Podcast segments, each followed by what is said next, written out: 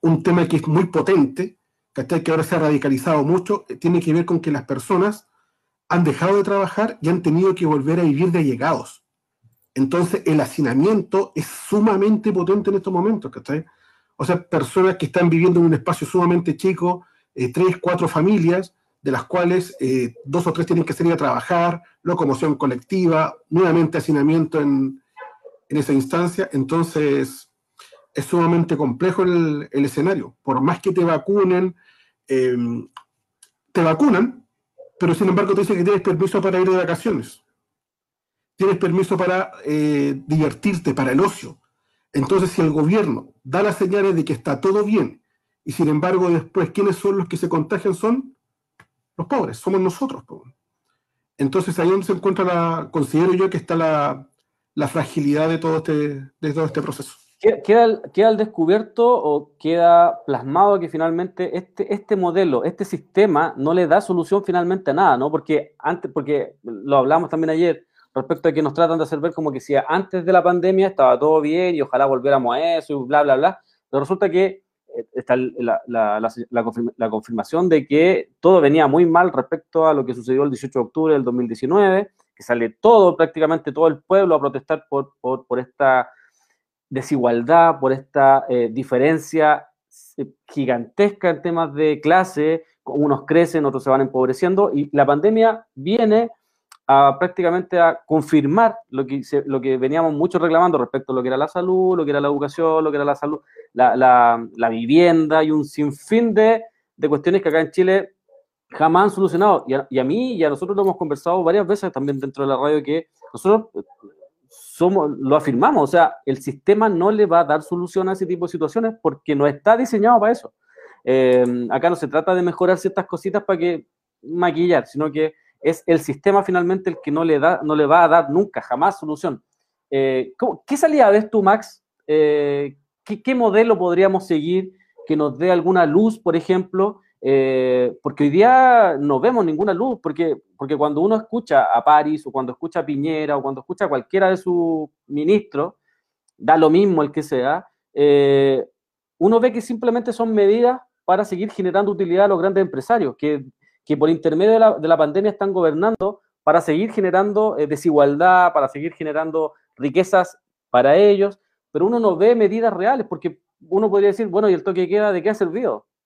El toque de queda en fase 1, fase 2, fase 15, fase 20, es, ha sido patético, eh, absolutamente innecesario además, porque se ha prestado para que violen los derechos humanos, eso sí.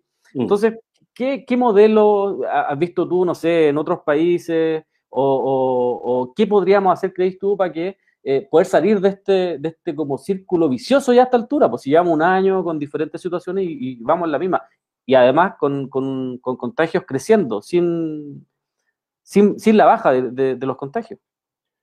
Eh, sí, yo, bueno, la verdad que es una pregunta eh, bien, bien difícil a veces de responder, porque claro, uno podría pensar que que necesitamos más, más, aporte del Estado. Podría ser una salida.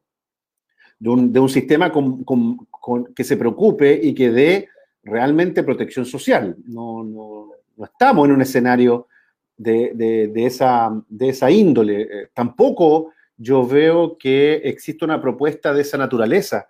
Eh, y, básicamente porque esto, eh, con la crisis subprime del 2008, lo discutimos en un momento determinado. No, no, no aquí en la radio me refiero, pero, pero sí nació, se, se, aplicó nuevamente la discusión, porque justamente la crisis subprime, eh, la, clase empresarial le fue a golpear las puertas al Estado para que le solucionara el problema. Es decir, que con las pérdidas las tenías que asumir el Estado o todos nosotros y las ganancias siempre quedándose en, los sectores más acomodados. Y se repite nuevamente esa realidad. Em, y, hoy en la mañana, curiosamente, conversaba con una amiga y me decía, parece que la propuesta de CISEC, ¿te acuerdas que eh, creo que fue a principio, por ahí por marzo de abril del año pasado, hubo una discusión y una columna de CISEC donde decía que después de la pandemia iba a llegar el comunismo. El comunismo. Exacto. Entonces, uno dice, va, bueno, CISEC que tiene alguna un conocimiento de, de esa índole que defiende cierta idea, podría encontrarle sentido. Yo, yo, yo, yo se la critiqué en un momento. Pero después de un año, el comunismo no ha llegado, los ricos se han hecho más ricos, el capitalismo está mucho más reforzado que mm. semanas atrás. ¿Y cómo se cambia esto en América Latina? Porque el problema no lo tienen los países desarrollados, pues Carlos y Seba. Lo tenemos acá, en la región.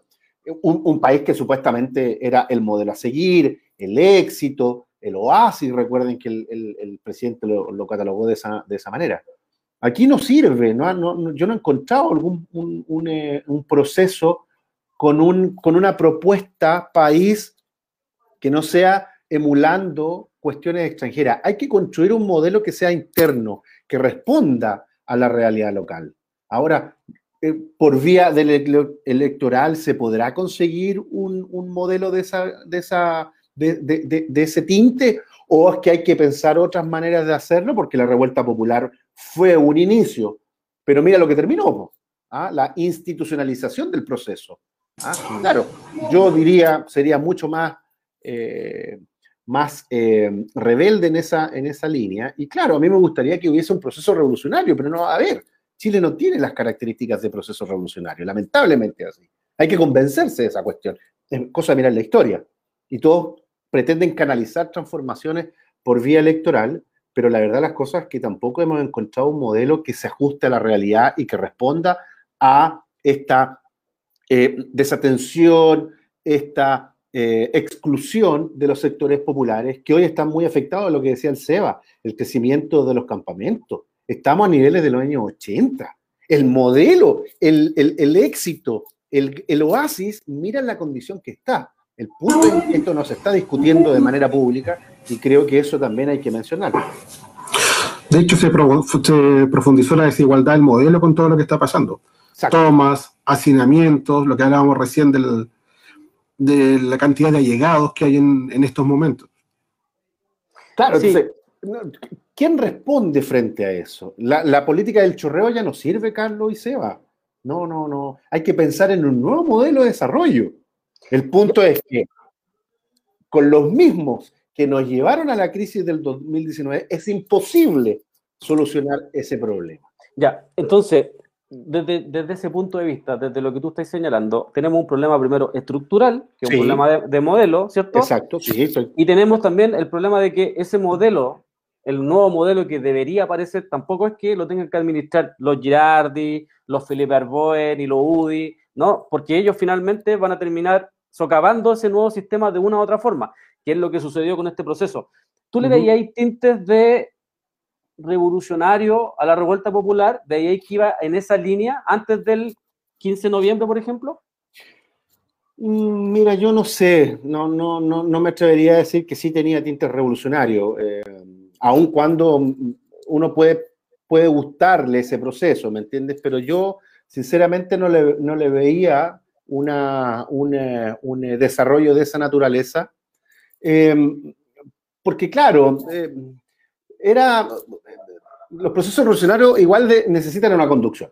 Eso, eso lo sabemos. ¿ah? Y por tanto, en la revuelta no había un proceso de conducción como uno lo puede ver, por distintas razones, porque ah, hay apatía, porque hay desconfianza, porque prácticamente ha sido un movimiento eh, autoconvocado, porque han cambiado las subjetividades por un montón de razones. Eh, el punto es la cooptación en, la cual cayó finalmente eh, este proceso, esta revuelta. ¿Este proceso muere, muere el 15 de noviembre? Yo creo que sí. Para mí es una derrota para los movimientos populares eh, y para el movimiento popular en, general.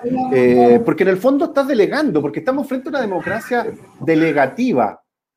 No es una democracia participativa. ¿ah? Y, y pensar que con el proceso constituyente todas las problemáticas que cristalizan con la revuelta se van a acabar inmediatamente eh, es una utopía y tampoco eh, da para eh, avanzar en la medida de lo posible, porque lamentablemente las situaciones que estamos evidenciando a partir de la pandemia son urgentes y requieren de un compromiso mayor. Y lo que uno ve del Estado y lo que uno ve de los partidos políticos es todo lo contrario. Entonces, por, eso por eso decía hace un rato atrás que yo, la verdad, las cosas conociendo la cuestión cultural de nuestro país, lo veo muy difícil entrar en procesos revolucionarios. Mira lo que pasó con el 2006, mira lo que pasó con el 2011, mira lo que pasó con el 2019, para qué irnos más atrás. Entonces, eh, eso, la verdad, de las cosas que a mí no me hace convencerme que en un momento determinado sí estuvimos a puertas de un proceso revolucionario. Seba, ¿a ti qué, te parece eh, este, este, movimiento que pudo haber cambiado muchas cosas en Chile? Eh, ¿Muere el 15 de noviembre con ese, con ese acuerdo de paz? Sí, muere absolutamente en ese momento. De hecho, eh, leí algo que, representa muy bien esta instancia de que Chile no despertó, sino que fue a, mirar, fue a mirar al baño y se quedó dormido de nuevo. Fue una, como una cosa muy, muy puntual, muy específica, y de hecho, lo que me, preocupa es que se radicalizó el modelo. O sea, de hecho, volvimos a tener una represión policial sumamente fuerte. Es cosa de ver cómo detienen a los chicos que andan con la mascarilla mal puesta, o lo que ocurrió hoy día con, las trabajadoras allá en, Providencia, Jevelin ah. Matei haciendo show con respecto a, que se habían portado mal, por lo tanto había que, que, reprimirlos de esa manera. Entonces tenemos el, el, tema de la radicalización del status quo, la radicalización de, las fuerzas policiales, de qué manera están tratando a los trabajadores, y de hecho el cambio propiamente tal a estas alturas no lo veo. De hecho, porque la gente también está luchando por otras cosas. además, por sobrevivir. Entonces, el, elemento global queda apartado y ahora se preocupa mucho más de su, de su núcleo familiar. Ah. Entonces ya esta arista más eh, más global, que está más popular, como que está quedando un poco al lado.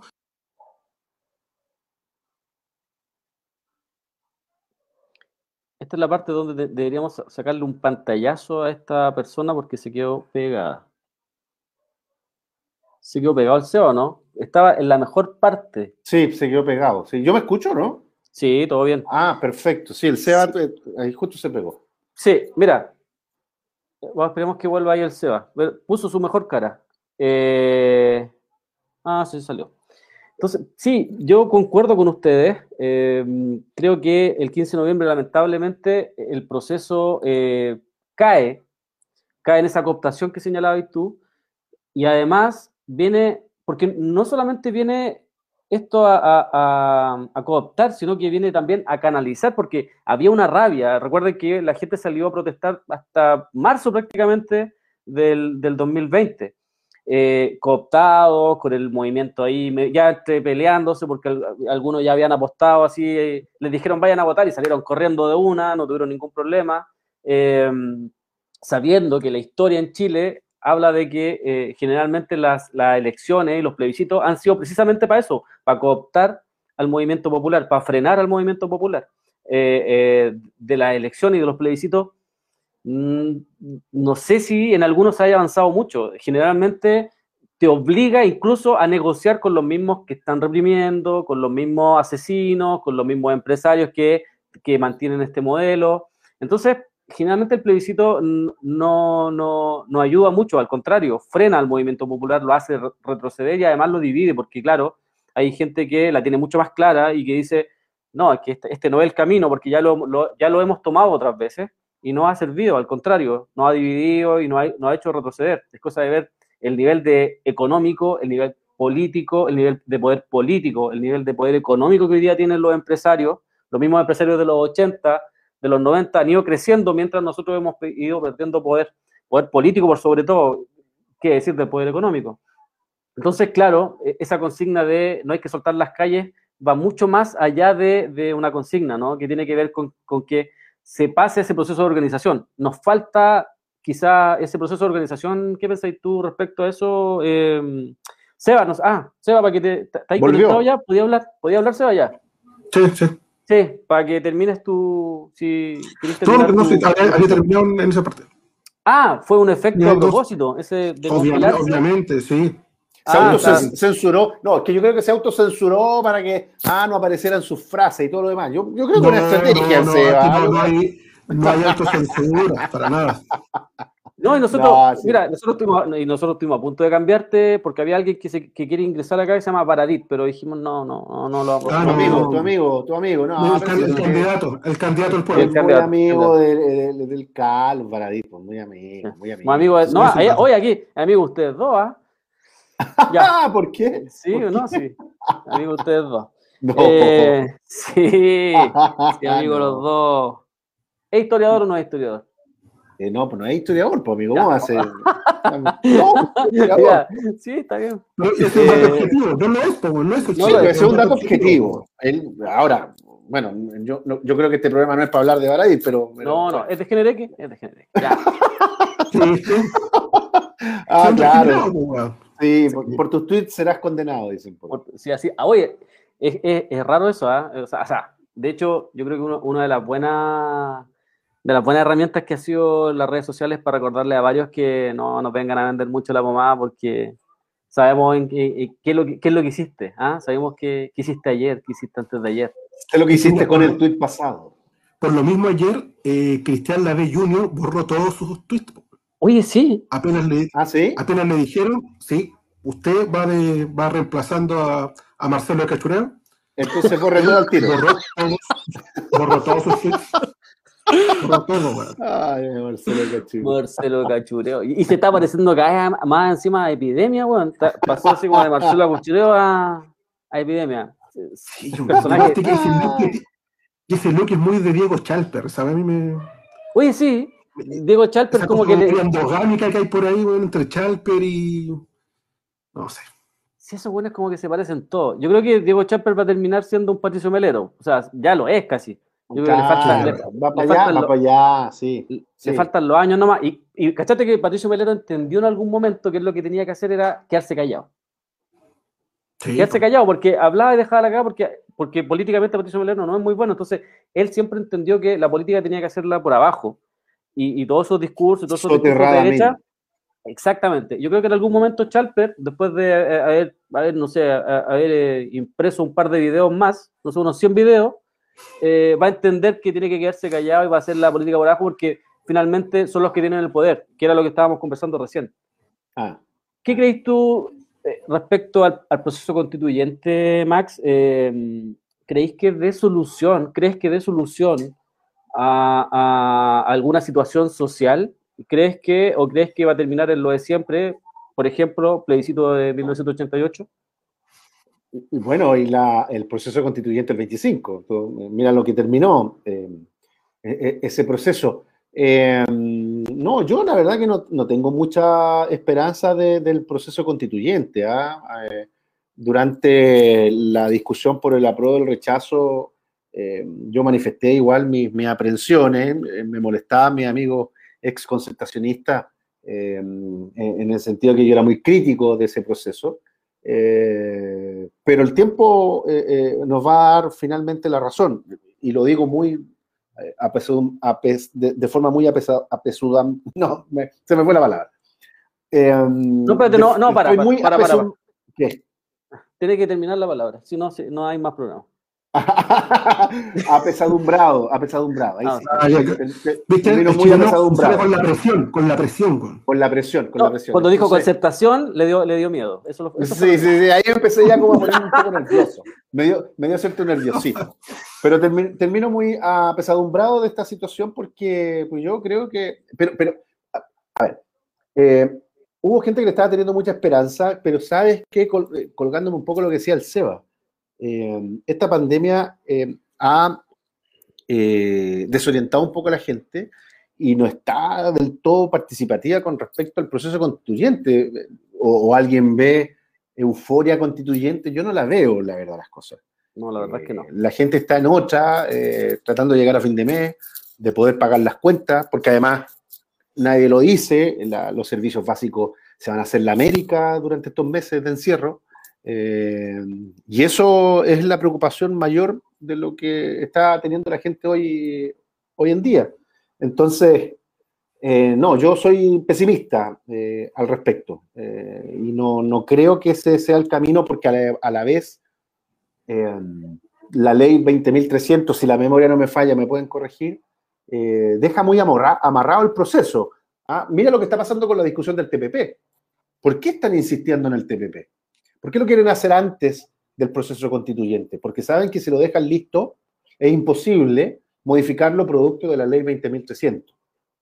Aun cuando un, un, eh, un, eh, destacado como eh, comunicador en un medio de comunicación online, eh, cuya, cuyo, cuya profesión es ser abogado y, va de candidato por el Distrito 8, em, em, hizo público y, desmintió el tema de la ley, pero ahora yo estaba un poquito calladito con respecto a ese proceso, porque finalmente se van a dar cuenta que la 20.300 dejó todo muy bien estipulado para que las bases de la discusión, que lo dijo el Carlos, lo dijiste tú, Seba, que es el modelo, no se toquen.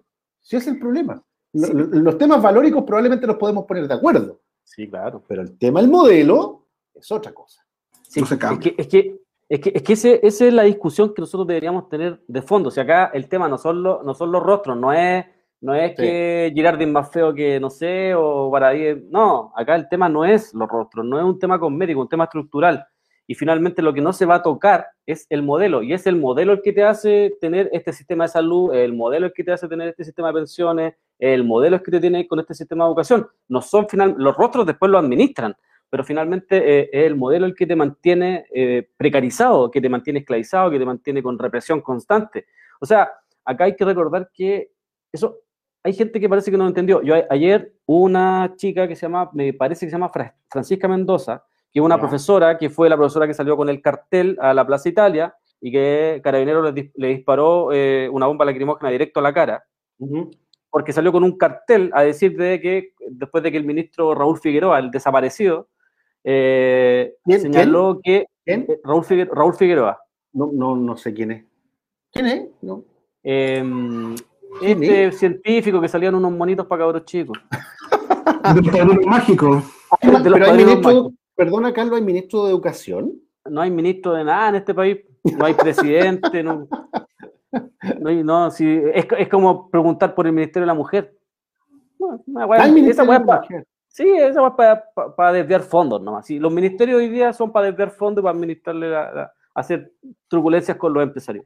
Entonces, uno dice, bueno, el problema sigue siendo de modelo y no se va a tocar. Y además hay, hay que recordar que hay una, eh, una especie de guardia, ¿no? Que esta que va a supervisar a la, a la constituyente. También va a estar, va a estar eh, el sistema judicial el Poder Judicial, perdón, supervisando a la constituyente. O sea, ya vaya a tener dos que van a estar supervigilando a la constituyente para que no se salga de ciertos márgenes, como por ejemplo los tratados de libre comercio. Claro. Y ahí es donde cae el TPP, y ahí es donde caen, por ejemplo, la FP, el sistema FP, porque el sistema FP tiene varios, varios amarres por el, por el tema de los tratados de libre comercio con otros países. Eh, entonces, está, el tema de los dos tercios, el tema de que si no le gusta a la gente y la gente no va a votar, porque hay que recordar que el, el plebiscito de salida eh, es obligatorio. Sí, es, obligatorio, claro. Entonces podemos volver a la constitución de Pinochet. O sea, aquí tenemos dos posibilidades. O terminamos con la constitución de Pinochet, o terminamos a lo mejor incluso con la constitución de Piñera, que puede ser aún peor de lo que tenemos. ¿Y por qué creo yo que sucede esto? Esta es mi, mi, mi, impresión, que creo que el nivel de organización del, de los movimientos populares, eh, esa disociación que existe no requiere y no, no retiene la suficiente fuerza para pelear. Es simplemente por eso. Y de lo que decían antes de, la chica esta Francisca Mendoza, para poner el ejemplo, cuando los pacos salen a disparar a los ojos no es una casualidad. No es que un paco se arrancó con los tarros, no es que, eh, no es que, no, ¿sabéis qué? Vamos, al, el Crespo lo vamos a meter preso porque el Crespo él es el malo, entonces no, acá hay gente que está detrás avalando esa forma de represión. O sea, hay que recordar que Crespo salen varias fotos con Catherine Martorell. Catherine Martorell, que es parte de la subsecretaría de prevención del delito, ¿cachai? O sea, mm. y acá no sale, acá no se ha ido ningún ministro, ha pasado por la corte, ninguno. O sea, le han hecho un par de shows, sabemos el show del tema de, que hacen, se arman el Congreso, y sabemos que son chachazos de payaso, y, y arman su show y se abrazan y ganan, no sé qué ganaron, pero Blumel sin ningún problema, sigue ejerciendo hoy día sí, candidato. no, no, eso, eso, ¿cachai? Entonces es el Estado, es, y ojo, no es solamente el gobierno, porque tampoco veía a los otros que estén presionando, es el Estado el que está detrás de la violación a los derechos humanos, y esa violación a los derechos humanos son para decirte, ustedes son potenciales enemigos de nosotros, ¡pum! Toma. Mm, y es para, para marcar evidencia de lo que le puede suceder a la gente por salir a la calle. Mm. por tratar de infringir miedo al, movimiento popular. Eso es lo que se trata de hacer cuando se dispara la cara. No es casual. hay que sacarse ese discurso de que, uy, mira los pacos que son malos. Yo no sé cuántos videos más tenemos que mostrar, ¿cuánto? Un millón de videos más para demostrar que los pacos son parte, son el brazo armado, son la primera barrera del, sistema. Entonces, ellos cuando, ellos cuando hacen algo, cuando lo hacen, no es casual. ¿Cuántos meses estuvo saliendo Joaquín Lavín en los matinales? O sea, no ha parado de salir. ¿Cachai? ¿Y cuál, y, cuál siempre Lavín sale bueno, siempre sus ideas han sido absolutamente hueonas, pues sí, irremisiblemente estúpido.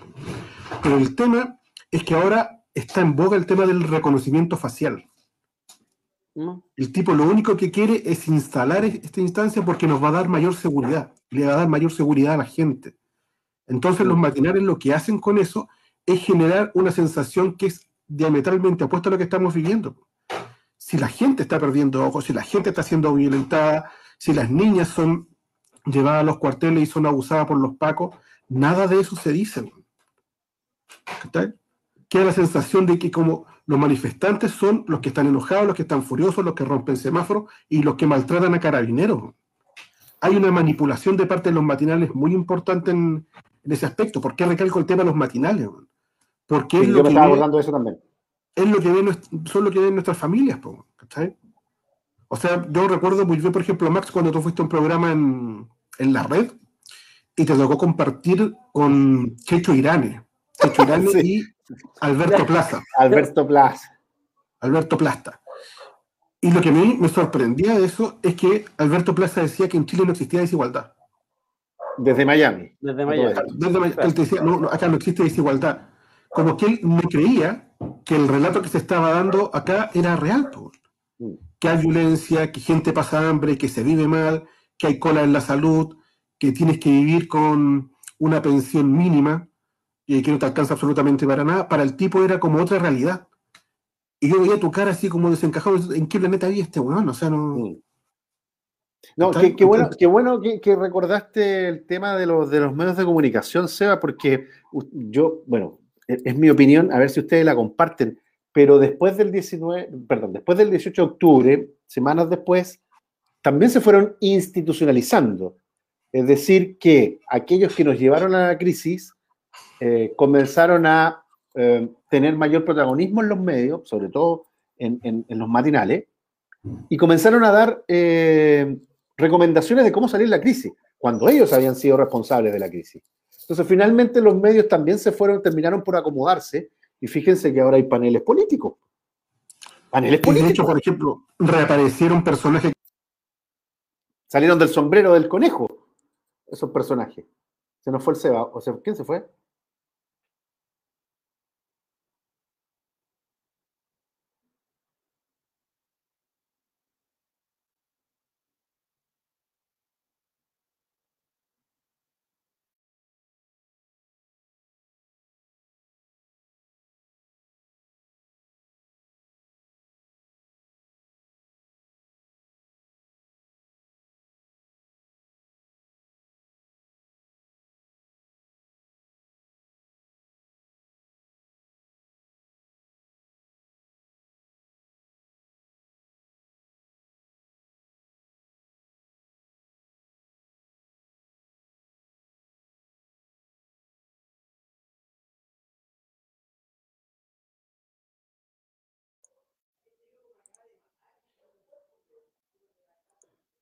¿Nos caímos?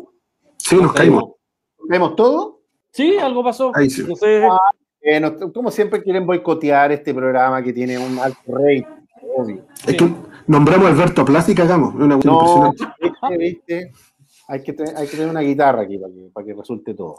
¿Cachai? Lo que lo que estabas diciendo tú, que reaparecieron personajes que están en el olvido. O sea, que había aparecido Pancho, Pancho Vidal y que te diga que te diga Checho Irane que es el vocero de la izquierda es una weá que. No, es que, que se vuelta absolutamente perdido en el espacio. No, pues entonces, entonces y hubo una, primaria, hubo, una primaria, una primaria ahí. ¿Dónde? En el Pancho, tuvo Pancho Vidal. Eh, ah, verdad. Era, era, el Tito Muñoz y el de siempre. el, ¿Cómo se llama? Uy, no me puedo acordar el nombre. Eh, fue, bueno, fue tan bullada que nos acordamos de, uno de los nombres. Eh, Tiene un nombre ¿Quién, de. ¿Ah? ¿Vicar? No, pues el otro. la primaria, ¿te acordáis? Uno que va todos los años. sí. Va todos los años. Sí, va todos los años de. ¿Tarú? Tarud, Jorge Tarud, ¿verdad? Tarud. El conocido Jorge ¿verdad? Tarú. Oye, Oye, eh, ¿quién ganó ahí? ahí ganó Heraldo Muñoz. po. Heraldo. Heraldo, Heraldo, Heraldita. Heraldo. Ayer, ayer, ayer salió a emplazar a Axel Kaiser que lo había molestado por el valor de su reloj. Weas muy importantes con las cuales. ¿Cómo? Fue- Perdón. ¿Qué? Axel Kaiser dijo que el reloj que tenía Heraldo Muñoz costaba 10 millones de pesos Ya. y que eso no correspondía para alguien de izquierda. po. Comprenderás que Ah. Heraldo Muñoz salió a decir que no, que ese no costaba 10 millones de pesos. Ese fue el gran debate político de, de parte de Heraldo Muñoz ayer. Ah. Ah, Sí. buen tema, es importante, ah, tema relevante pa- para lo que está pasando en nuestro país. Axel Kaiser, pues. Ah, el gurú de varios, incluso de Fernando Paulsen. Em, sí, Ah, sí, de Fernando también. sí, pues lo Pero invitaba ahí a la clave, hablaba de él y lo defendía. Ah. Axel Kaiser. Puta Es, increíble en este país, y después son los mismos que nos hablan de meritocracia, ¿eh? son los mismos que nos Sí. hablan de, de que hay que esforzarse y que todos estos personajes han llegado ahí por, por su calidad, por, por, por su inteligencia, y tú los escuchás y tú decís, ya, hasta ahí llegamos nomás. Oye, hablando de inteligencia, eh, ¿qué les pareció? Antes el Seba lo, lo- nombró.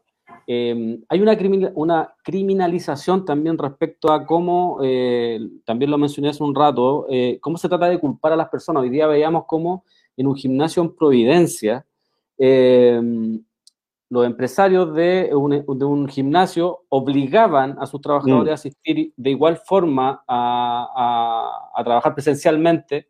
E- incluso se demostró que lo podían hacer eh, telemáticamente, pero no, no, no ocurrió esa situación, y modificaban los, los permisos. Sin embargo, en los matinales eh, mostraban cómo a estas personas las sacaban esposadas, cómo las sacaban como dos o tres carabineros como, y, con la cabeza agachada, como delincuentes, criminalizando a las personas, cuando las personas finalmente, no- ellos no habían incurrido en, ningún, eh, ninguna infracción. ¿Qué les parece esa, esa situación que es un espejo, ¿no? Y es un reflejo de lo que uno ve a diario respecto a cómo se criminaliza, por ejemplo, también como lo decía el Seba, que Carabineros, qué sé yo, ve, ve con, con la mascarilla mal puesta a un, a un cabro en la pobla y va y lo reprime brutalmente. Y eso no sucede de igual forma en otros lugares. Ayer la Inés también mencionaba cómo estos personajes en no sé en qué ciudad del, del sur eh, pusieron un campamento los surfistas y ahí Carabineros no ha reprimido ni ha hecho nada. Uno no está viendo que lo repriman, sino que uno está evidenciando que eh, no, es, eh, no es el mismo trato para todas las personas. ¿Qué te parece así tú, Max? Mira, o Seba, dale Seba. Mira, yo que en este caso quiero, porfa que me den la palabra. Eh, a mí lo que me sorprendió hoy día, y que tiene que ver con un manejo mediático del, del asunto, es que cuando estaban en el móvil en vivo, Rafael Cavada tuvo a Evelyn Matei enfrente. Él fue el que llegó, le, tomó le pasó el micrófono y Evelyn Matei dijo es que se estaban portando mal, se hicieron los choritos. Y que por eso lo estaban tratando así. Rafael Cavada tiene más de 30 o 40 años en medios. Un periodista que tiene una autoridad que está diciendo semejante cosa cuando hay una detención de esa manera, su deber es emplazar a esa persona. Espera, para, para, para, para, Seba, para, para. Para, para, Sí. para. Atrás, por atrás tuyo está pasando gente agachada. Sí, mi hija. Sí, es mi hija. Ah, Sí, que pensaste que era Alberto Plaza, weón? pensaba que era Oye. Baradit. Cavada, Cavada estaba apareciendo. No, era Rafael, ¿quién Era- pensaba? era O Rafael Carlos Pinto, Carlos Pinto. Carlos Pinto. Carlos Pinto. Ya, pasa, pasa para allá, así que te vieron. así. Te vieron igual. Y ahora, que, sí, ahora, que, ahora que pase para de vuelta, no va para Ahora, allá. ahora pasa de vuelta para saludar. ya. Entonces, lo que les decía, chicos, el Rafael Cavada, un tipo que tiene 30, 40 años en periodismo, lo que tendría que haber hecho es decirle por qué está diciendo esto usted. po? Tendría que haberle encarado. Ese es su deber como periodista. Mm. Un tipo que tiene esa carrera, esa trayectoria, y el tipo está forrado, no tiene por qué estar haciendo relaciones sociales, relaciones públicas, ni ser vocero de nadie. po. Porque después, cuando la, la alcaldesa se va y queda con el micrófono, y Julio César Rodríguez le dice- empieza a decir, ¿sabéis que estas niñas no sé, no sabéis que están haciendo maldad? Ahí recién el tipo dice, puta, ¿sabes qué? De verdad, eh, no, no estaban haciendo nada. Pero ¿por qué no lo dijiste en el momento cuando lo tenías enfrente, po, weón? Si eres periodista, no eres relacionador público, weón. Está muy, normalizado eso, ¿no? Está muy normalizado que, cuando la criminalización es hacia el pobre, recuerda que hace, hasta hace poquito nomás empezaron a, taparle la cara a la gente cuando le hacen controles o la, la toman detenida. Pero estaba muy normalizado que se mostrara a las personas siempre como criminales, independiente de que, eh, primero, independiente de que fuera lo que fuera. O sea, te podías saltar un torniquete o podías estar matando gente y para ellos, si eran pobres, lo mostraban. Esposados eh, lo enfocan en la cara. Y parece, parece que eso se normalizó. Y además los periodistas en general, o el periodismo en general, siempre le ha prestado servicio al poder. Em, porque claro, hay un par de periodistas ahí que, no lo hacen, pero eso no significa que el periodismo en general no sea una herramienta del poder hoy día. Em, entonces, como que está muy normalizado, y como decís tú, claro, yo también estaba viendo esa imagen cuando es Julio César Rodríguez el que, lo, como que lo obliga prácticamente a que se devuelva y que le pregunte a Evelyn Matei por qué está ocurriendo esa situación cuando no debería ocurrir. Em, ¿Tú cómo veías esa situación, Max, que también tú lo decías en un, en un momento, como que se trata constantemente el alto contagio, eh, el consumo excesivo o lo que sea, siempre de una u otra forma, a pesar de que, mira, los medios están todo el día incentivando a que la gente consuma. Sí. Todos. Pero después son los primeros en criminalizar a las personas. Sí, bueno, eh, no es extraño ese tipo de, ambigüedad en algunas figuras que a veces son em, endiosadas en los medios de comunicación y en las redes sociales. Sí, mal endiosadas, pero bueno, también pasa porque tú en, los paneles, lo que, lo que veníamos diciendo, ya esas voces críticas han ido saliendo. Acuérdense que en un momento determinado tenían voces que, que trataban de representar un poco la calle en los paneles eh, y hoy ahora no, tú no, te encuentras con esa voz en los paneles, más allá de algunos epidemiólogos, epidemiólogas, que pueden tener una posición un poquito más crítica por la utilización de la mascarilla u otras cosas. Pero en términos generales, hay una cierta, hay un discurso un tanto acomodado de, evitar incomodar al poder por, distintos motivos. Yo no vi justamente esa, eh, lo, que relata el SEBA y, lo que confirmas tú, Carlos, de, la actuación de, Rafa Cavada, pero lo que se supo después es que los trabajadores y las trabajadoras tenían eh, los permisos adulterados porque su empleador lo había pensado de esa forma. Entonces, eh, aquí no hay que responsabilizar directamente a los trabajadores, las trabajadoras. Aquí hay empresarios inescrupulosos, codiciosos, que han buscado cualquier tipo de artilugio para vulnerar eh, la cuarentena y exponer a los trabajadores a, episodios de, total bajeza, pues, que los enfoquen, que los graben, que los criminalicen. Eh, y hay una serie de realidades que han sido expuestas hoy con la pandemia. ¿ah? Si ha dejado al descubierto la fragilidad de nuestro país. Entonces, con sueldos precarios, eh, con personas que, están cesantes, está por sobre el 10%, ojo, las cifras de cesantía son muy altas, entonces es, em, es, razonable que algunas personas tengan que buscar la forma de llegar a final de mes porque las cuentas no se pagan con aire, las cuentas se pagan con, eh, con dinero, y si el dinero no llega, se tienes, tienes que buscar alguna manera de hacerlo. Entonces, eh, lo, que, lo que pasó ahí y lo que relatan ustedes eh, realmente ahí faltó ser más incisivo, ¿cierto? Ser más irreverente con la autoridad por parte de, Rafa Cagada, pero, para que, pero que hay que sacar y despejar ese discurso de que las personas son los responsables, las responsables de lo que está pasando. Eso no es así. Aquí hay una situación que está ocurriendo y donde hay una hay un barómetro social, hay una pandemia social que no se está resolviendo con los bonos, porque los bonos son un chiste, hay que cumplir una serie de criterios para tener un bono. Eh, el IFE también es un problema, y para qué decir con la discusión del retiro del 10%, porque están anunciando eh, algunas figuras políticas que el gobierno tiene que recurrir al Tribunal Constitucional, pero imagínate, Si esta es una crisis importante, chiquillo. Yo la pensaba hoy en la mañana, estaba corrigiendo mi nuevo libro, y esto es peor que la crisis subprime. Es peor. Es mucho peor. Eh, porque claro, hemos estado confinados, la gente no ha podido salir a trabajar. Es una realidad social brutal. ¿ah? Pero como que aquí se, relativiza, se minimiza, y el periodismo tiene que estar ahí siendo, haciendo la pega pesada, ¿ah? de, molestar, de ser irreverente, pero a veces eh, para no perder la cuña y, caer bien, porque la ley es muy pequeñita, eh, algunos y algunas evitan eh, ser más pesados con algunas preguntas.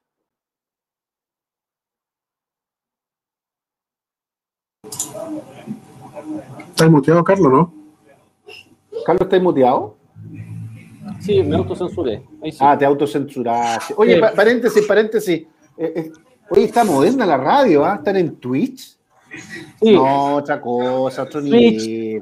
Mira, estamos ¿Dónde están? ¿Dónde están? Ya. Twitch que, no sé, Twitch, que no sé lo que es. Estamos ahí. Estamos es como un canal. Ya. Es como un canal, ya. Estamos en YouTube. Radio Villa Francia. En YouTube, ya, en YouTube. Sí, estamos en el Facebook de, de Lenés, que eh, también es parte de la radio. No se van a porque ella era la conductora de este programa, pero no se van a andar Está negociando, Está negociando, está negociando. Canje, canje, canje. canje. Eh, no, no, no, exactamente. Exactamente. Y eh, uno ve las señales de, también de las autoridades, ¿no? Uno ve las señales, Piñera, por ejemplo, un montón de veces culpando a las personas, tratando de ser responsable cuando lo hemos pillado, lo han pillado como dos o tres veces sin mascarilla, pasándose por la playa, un sinfín de cosas. Hoy día, ni más ni menos que Flor Motuda, Raúl Alarcón, yo no sé cómo, se llama esta altura, lo pillan en Providencia, paseándose sin mascarilla, manejando un auto vencido, eh, fuera de sus funciones como diputado porque está suspendido. Y cuando lo detienen le preguntan qué, qué, está haciendo y él va y dice, no, es que yo soy diputado, así que yo no necesito permiso para desplazarme, no, necesito permiso, no necesito nada. Y aquí me paseo y aquí estoy. Lo, lo, lo conversábamos hoy día también en la tarde. Esa cantidad de personajes que son como Flor Motuda, ¿no? Flor Motuda lamentablemente además llega a un, a un, a un, a un puesto de poder, a un puesto donde eh, es muy delicado toda esta situación. ¿Qué les parece una, una vez más este personaje que se hace parte de, de, este show y que además, como lo que el Seba también se va a contar ahí, una, un, otro datito de este, de este personaje? Dale, Seba. Otro datito más, la, la acusación que tiene por, por, acoso y abuso por el cual fue removido. Gravísimo, eso es gravísimo. Es gravísimo. O sea, el, y no solo una, son varias acusaciones que tiene Flor en contra. El otro, lo que lo hace actuar de esa manera también es que el tipo es antivacuna.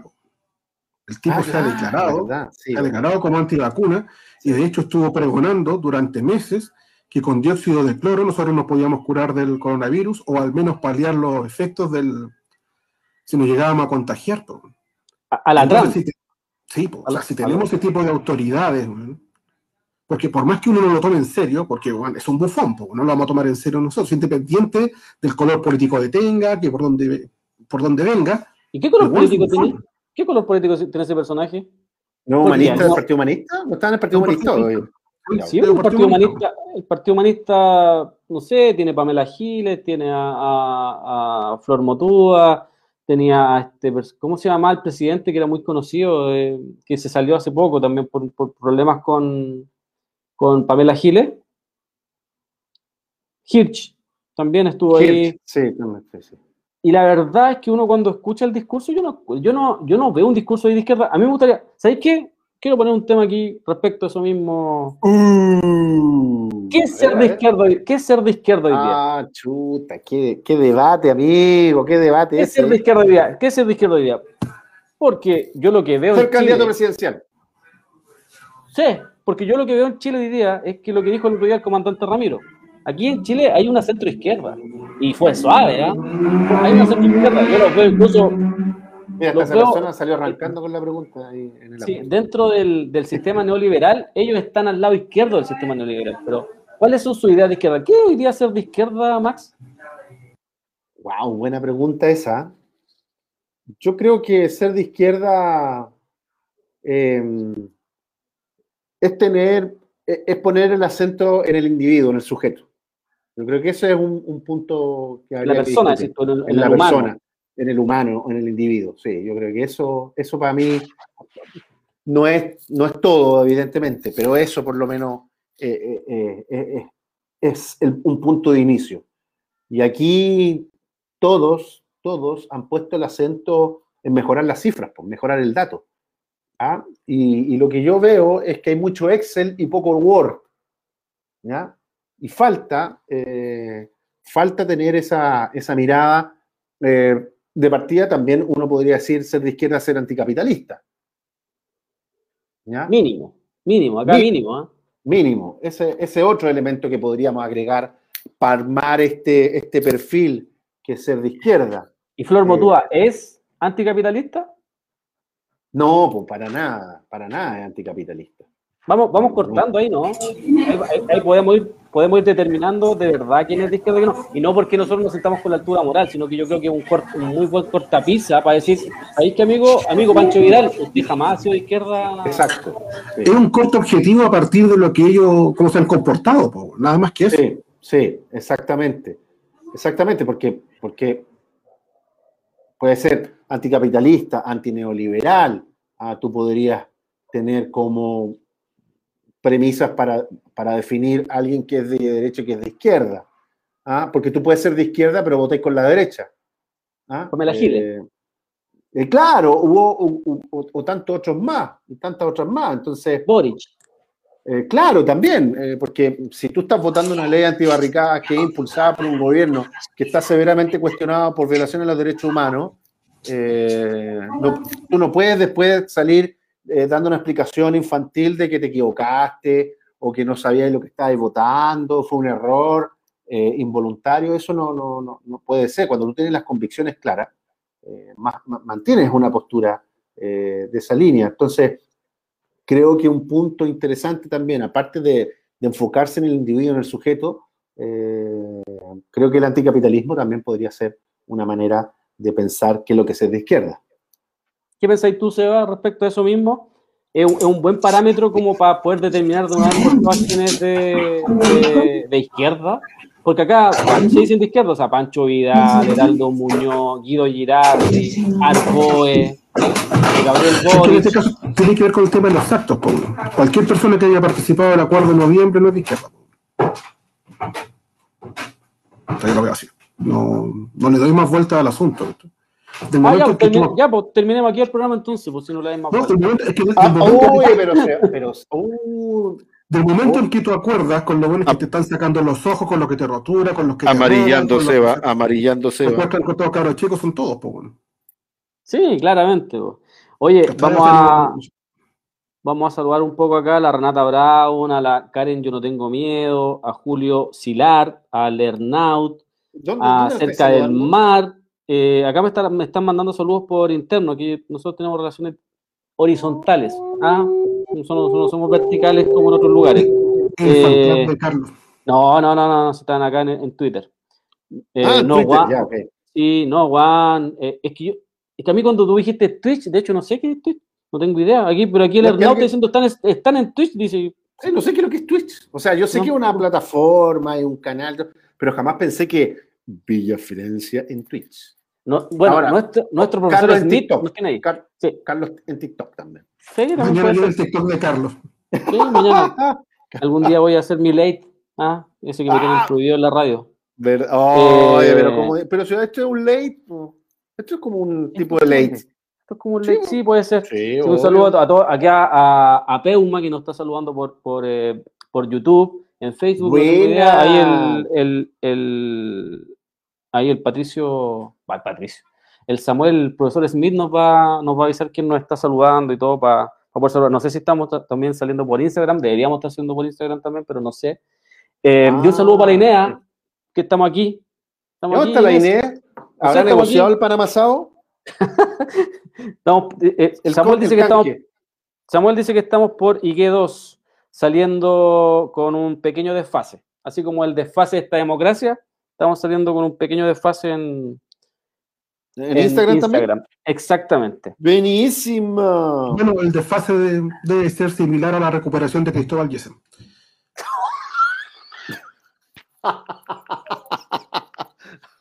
Oye, pero ¿qué les pasa con Cristóbal? Con Cristóbal. Bueno, yo tengo una historia con Cristóbal Yesen, sí, eso es verdad. ¿Sí? Sí, por las mochilas. El otro día encontraba. Oye, que el otro día encontré ese tweet, viejo. El tema de las mochilas lo encontré por ahí, el tweet. La verdad. Bueno, bueno, para, la gente ya tiene que, tiene que haber leído el, el, reportaje. Ese reportaje dio mucho que hablar. Bueno, no sé si da el tiempo para hablar ahora, pero quedó más que claro que quién estaba mintiendo. ¿no? Eso, eso nomás. Ah, oh. Yo creo que, eh, y vamos a, seguramente cuando esté, esté Inés, vamos a nosotros a contar varias cosas ahí. Un día vamos a hacer una especial Cristóbal, Cristóbal Jessen. Para contar oh. varias, varias historias ahí lamentables. combo 1, combo 2? No, si le pegamos los dos combos, ya cayó, ya. ya cayó, ya. Y, ojalá, y ojalá caigan varios, ¿ah? No solamente ese Hay más de uno, hay más de uno. Sí, hay varios en Twitter, varios iluminados en Twitter que son bastante personajes nefastos, abusadores, infumables, intragables, que ojalá la gente en algún momento pueda pueda conocer de verdad quiénes son para poder, porque eso también son, es un tema, a nosotros Mira, yo voy a, dar mi explicación corta, después Inés dará la suya. Cuando tú te enteras de, que hay un personaje que está circulando en los movimientos populares, los movimientos sociales, está frecuentando a gente que trabaja con los movimientos populares, los movimientos sociales, y tú cuando te enteras de que esa persona está mintiendo, porque mientras no te das cuenta, le prestabas todo el apoyo. Si estábamos trabajando para los niños del Sename, o sea, estábamos trabajando, perdón, para los niños que están en Sename, eh, es un tema súper delicado. Em, pero cuando tú te das cuenta que todo eso es una mentira, que detrás hay una cuestión súper maquiavélica y que hay una cuestión que es terrible, que es nefasta, te sentís con la obligación de salir a decirlo, eh, porque a, mí me dijeron, bueno, tú, tú, no deberías haber salido a decirlo. Entonces digo, pero tú te podís mantener, podís mantener guardada esa mentira y no decirle a tus compañeros y a toda esa gente que cree en cierta persona, que todo lo que ha estado haciendo es una mentira y que finalmente es un aprovechamiento y que además esta, esta persona sigue mintiendo, se sigue aprovechando eh, de una u otra forma, te tenéis que quedar callado, de verdad. Mi reflexión personal fue no, no me puedo quedar callado. Eh, lo que salió en el reportaje es un 70% de lo que nosotros sabemos. Eh, y yo lo digo con harta responsabilidad, no, nos van a, no nos van a hacer nada porque sería un balazo en los pies salir a decir algo contra nosotros o, tratar de decir que es una mentira, porque hay, cuestiones que son mucho más graves de las que nosotros contamos en el, reportaje. Eh, entonces, eh, nosotros sentíamos la responsabilidad de salir a decirlo. En, algún momento quizá Inés va, a contar también su, versión. Exacto. Eh, pero necesitábamos desahogarnos y además sacarnos esa mochila que significaba haberle prestado ropa a un personaje que se aprovechó de todo el mundo y que le mintió a todo el mundo y que le siguió mintiendo hasta el último a todo el mundo y que crecía y que crecía y que crecía. Y que además, bueno, la situación de ese personaje y la situación de otros personajes también en Twitter sobre todo, que hay un, hay un vacío, ¿no? Hay un vacío ahí en la sociedad. Nosotros nos damos cuenta que tiene que ver con que basta con que una, persona escriba un par de tweets y ya la, la gente lo llama activista. Mm. Eh, es, rara, es rara esa situación porque hay personajes que nunca salen de Twitter, nunca, nunca han protestado, nunca se han enfrentado a los pacos, nunca se los han llevado detenidos, nunca han estado organizando algo, nunca han participado en nada, nunca han puesto el, cuerpo. Es la ausencia de eh, liderazgo, pues, Exacto, y se llaman activistas o se llaman iluminados, unos que a veces hay gente que está todo el día grabando videos de matinales y los coloca ahí con un par de frases y la gente lo sigue como que si eso fuera de verdad la, vida. Y resulta que las redes sociales, nosotros, igual como lo estamos haciendo acá, nosotros la entendemos como una herramienta, pero no es la solución. No la solución. Ni, nos podemos pasar viendo toda la vida videos de Julio César Rodríguez, mm, no, porque ese no es el camino, el camino es la organización y el camino es la realidad, la vida, eh, lo que de verdad está pasando. Porque si seguís viendo, videos de Julio César Rodríguez, no vaya a entender que en la Villa Francia la gente se está cagando de hambre y está contagiada con COVID y que no puede salir. porque necesitamos que la gente salga, que se organice, que conozca la realidad. Claro, en este momento obviamente no estamos llamando a, que se haga eso, porque hay que, hay que cuidarse, porque además en, esta pandemia los que se mueren somos nosotros, o sea, son los pobres los que se están muriendo, no son ellos.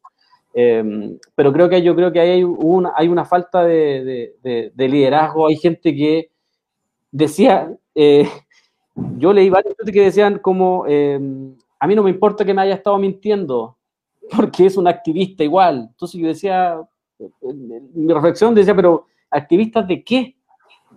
¿Activistas de qué? Si nunca hizo nada. Y lo que hizo lo hizo gracias a nosotros. Que nosotros nos jugamos, que nosotros lo acompañamos, porque nosotros hicimos cosas y por eso pudo hacer. Pero cuando nosotros no estábamos, no hacían nada. Hacían promesas, lo que, lo que le hacen también a, a Max, que Max también podría contar respecto a lo que sucede con con el tema de las mochilas. Esa idea de las mochilas que una vez él, él la hacía supuestamente todos los años, esa idea se le ocurre a Max y, se lo, y Max va a nuestro programa, al matinal que hacíamos en la RBF, Max lo anuncia y ellos salen después, dos horas después, diciendo que ellos también van a hacer una campaña y mm. cooptan la campaña de Max y pasan por encima. O sea, ese, esos son esos personajes. Hay personajes que son muy nefastos y ojalá, y, y que a nuestra izquierda, que a los movimientos populares le hacen pésimo le hacen muy mal porque además son proyectos personales. son proyectos personales. No son colectivos, sí, justamente. Exactamente, no son proyectos colectivos y que además en ese afán de figurar personalmente le hacen daño a mucha gente. Mucha gente ha salido dañada por esos personajes. El problema es que pasan por encima de las personas, de la integridad de las personas, del trabajo de las personas, la humillan, la laceran. Eh, es un tema muy delicado y muy fuerte sobre todo si tenemos en consideración que eh, cómo se ha afectado la honra y la integridad de las personas. Eh, considero que puntualmente hay un par de personajes en Twitter que se dedican a, a grabar noticias, a darla a conocer, pero nunca han estado en una marcha, nunca han ido a enfrentar a un Paco, nunca han ido a ayudar a una olla común, ni siquiera cuando participaron de instancias sociales participaban de las reuniones con los pobladores. Entonces, si tenemos a alguien que lo único que busca es granjearse eh, ciertos puestos en algunos medios de comunicación solo para satisfacer su autoestima, es que estamos absolutamente mal. Eh, lo único que espero de ese personaje, vagaimundo ilustrado, que se bañe, weón. Lo primero, que se bañe, weón. Oye, eh, sí, continúa, sea, disculpa. No, no, dime. No, eh, esto se ve, ¿cierto? Estamos en, pantalla, ¿no? Algunas personas nos ven. Es que yo estoy muy emocionado con el discurso de Carlos, entonces tengo unas lágrimas rodando en este momento. Sebastián, por favor, continúa. me, costó, me costó, me costó. No, es un discurso conmovedor. Sebastián, por favor, es un discurso conmovedor. Yo veía, yo, ahí seriamente ahí al. Deja hacer mi reflexión interna. Al Max. Bueno, el Max se emociona cuando habla Pancho Vida. Oye, no molesten a Vago Ilustrado, por favor, no molesten a Vago Ilustrado. Ah, verdad, porque no. No, ese personaje. Eh, ah, ya que Seba lo sacó, bueno, eso yo lo digo. Ah, y nos sacan. ¿Qué? ¿Qué? ¿Cómo? Ah, cuenta. Algo sucedió, algo sucedió aquí. Ah, ya nos están cooptando, nos están boicoteando, perdón. ¿Ven? El discurso incendiario de, Carlos y del SEA también ahí, ¿ah? culpando a Vago Ilustrado. Y sacaron al Seba, ¿Quién lo sacó? A ver, de, ver, vamos a volver a. ¿Qué pasó, Carlos? ¿Qué pasó? No tengo la menor idea. Yo creo que, espero que nos sigamos viendo. A lo mejor se terminó, qué sé yo, el. ¿El tiempo? No, no, no, no, no, acá no hay tiempo. Si tenemos, incrementamos nuestra fortuna también nosotros. a lo mejor el, el, Cristóbal con el vago ilustrado se juntaron y están ahí boicoteando nuestra presentación. Puede ser, po. Eh, a ver, déjame, probar algo, a ver. Eh, en Twitch estamos, por, lo menos. Yo tengo abierto la, aplicación. En mi computadora. qué sucedió. Pero estamos, ¿ah? Estamos. No sé estamos, aparece ahí. No sé si salimos de otra plataforma, lo podrían escribir la gente para, para cachar, porque no. Al menos aquí no aparece Twitch como que estuviéramos abajo. ¿Ya? Estamos ahí en Twitch. Yo no cachaba, o sea, había escuchado esta, plataforma, pero no sé qué pasó. ¿Qué, te, pasó, Carlos? ¿Hay zancudos que andan ahí? Sí, que es que me están hablando de todos lados y no puedo concentrarme. Actualizar. A ver, a ver. Actualízate como una Actualízate y me pide al tiro dólares. No, po. No, pues si no tenemos plata, po. Oye, ¿estamos saliendo o no estamos saliendo? Algo pasó. A ver. Algo pasó, algo pasó. A ver, el Lo profesor que Smith. pasó, pasó. Bueno, esta semana, para que todos sepan, es de prueba, así que Es de prueba, el, lunes, claro, el lunes claro. vamos a estar saliendo con todo. Le voy a preguntar al profesor Smith. ¿Qué pasó, profesor Smith? Que no estamos saliendo, algo, algo sucedió. Y no sé qué es en realidad. No tengo idea qué. Eh, Max, voy a volver a cargar. ¿me escucháis?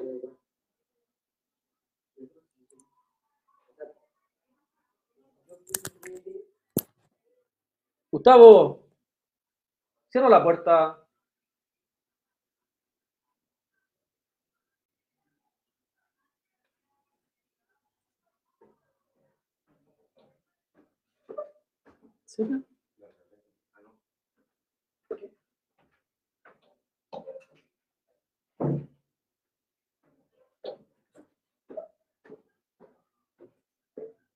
¿Cómo que? Estoy en un programa. ¿Qué onda? te- ¿Qué te, ya- qué te pasó?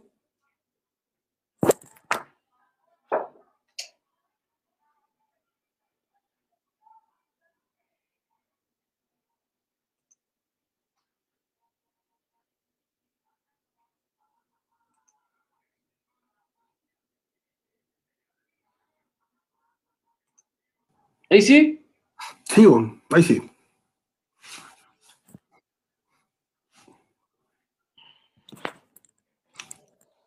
Ah, Sí, lo que sí. pasa es que me están invitando a la que leo. Entonces,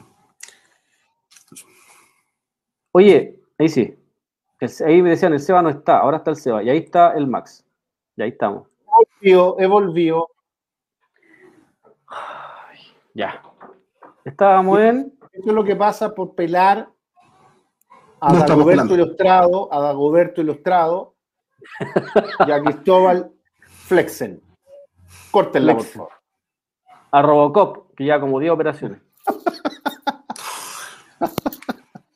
se pasó, Ana. No, ustedes Sí, la un poco serios. weón.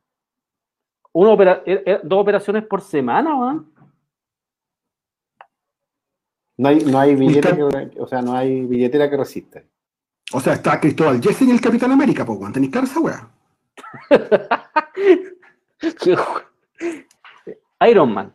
Puede ser Iron Man también. No, no, porque Capitán América recuerda que lo metieron a esa weá para sacarle cuerpo y sufrió mucho y todo algo así, pues, weón. Lo armaron de nuevo, pues, weón.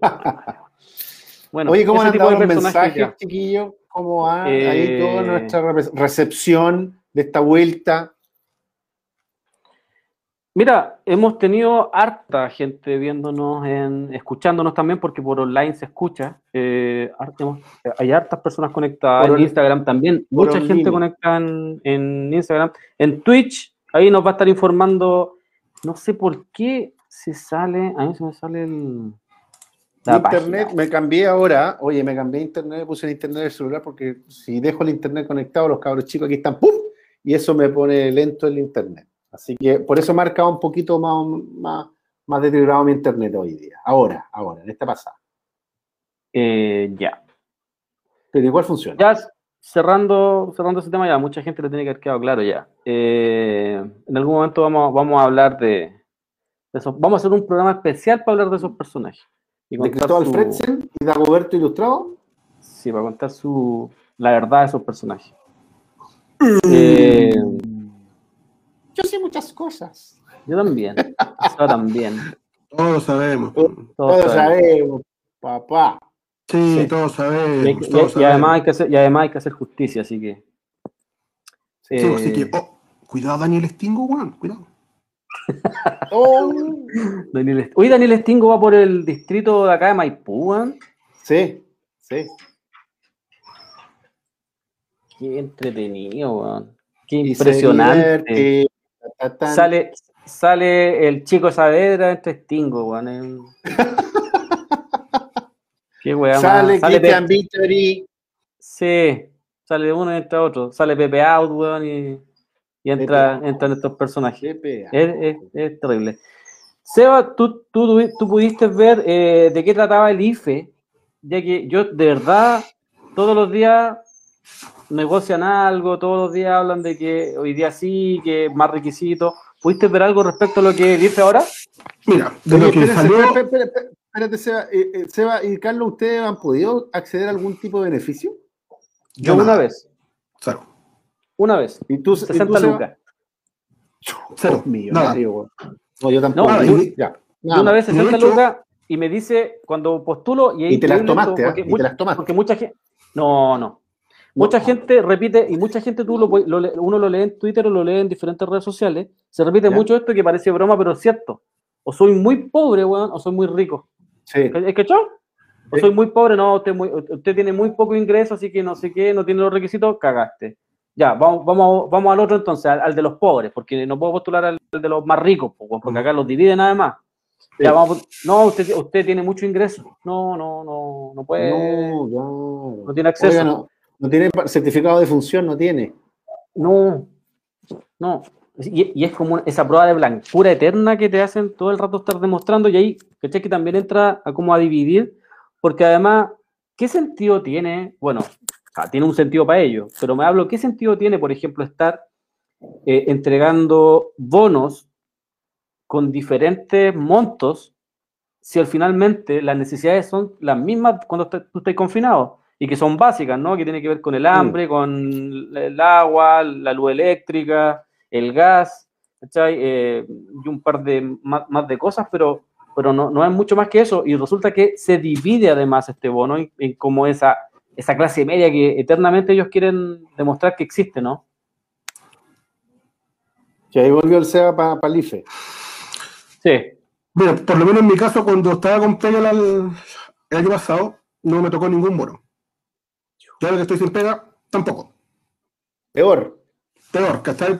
Porque no podía postular por, por estar sin ingreso, ¿cachai? No podía tener un, no, tuvo menos de un 20% de, de rebaja, no puede postular alguno clase media 500 lucas. Hoy día traté de hacerme la fecha del IFE y me decía que estaba fuera de plazo. Y en el caso que me lo hiciera, tengo que esperar 60 días recién para que me la acepten y poder optar al, a algún bono. O sea, es la incertidumbre misma, pues, weón. Mm. Esa es la, esa es la, la ficha de la ficha social que te la, el, sí. el registro social de hogares que te lo entregan en, en 60 días, sí. Entonces hoy día salieron con bombo y platillo la Carla Rubilar con su voz suave a señalar todo eso que iban a ayudar a los pobres, que iba a ser mucho más sencillo, que iba a ser sin clave única y todo, pero resulta que el sistema es igual de engorroso, no hay ningún cambio con respecto a lo anterior.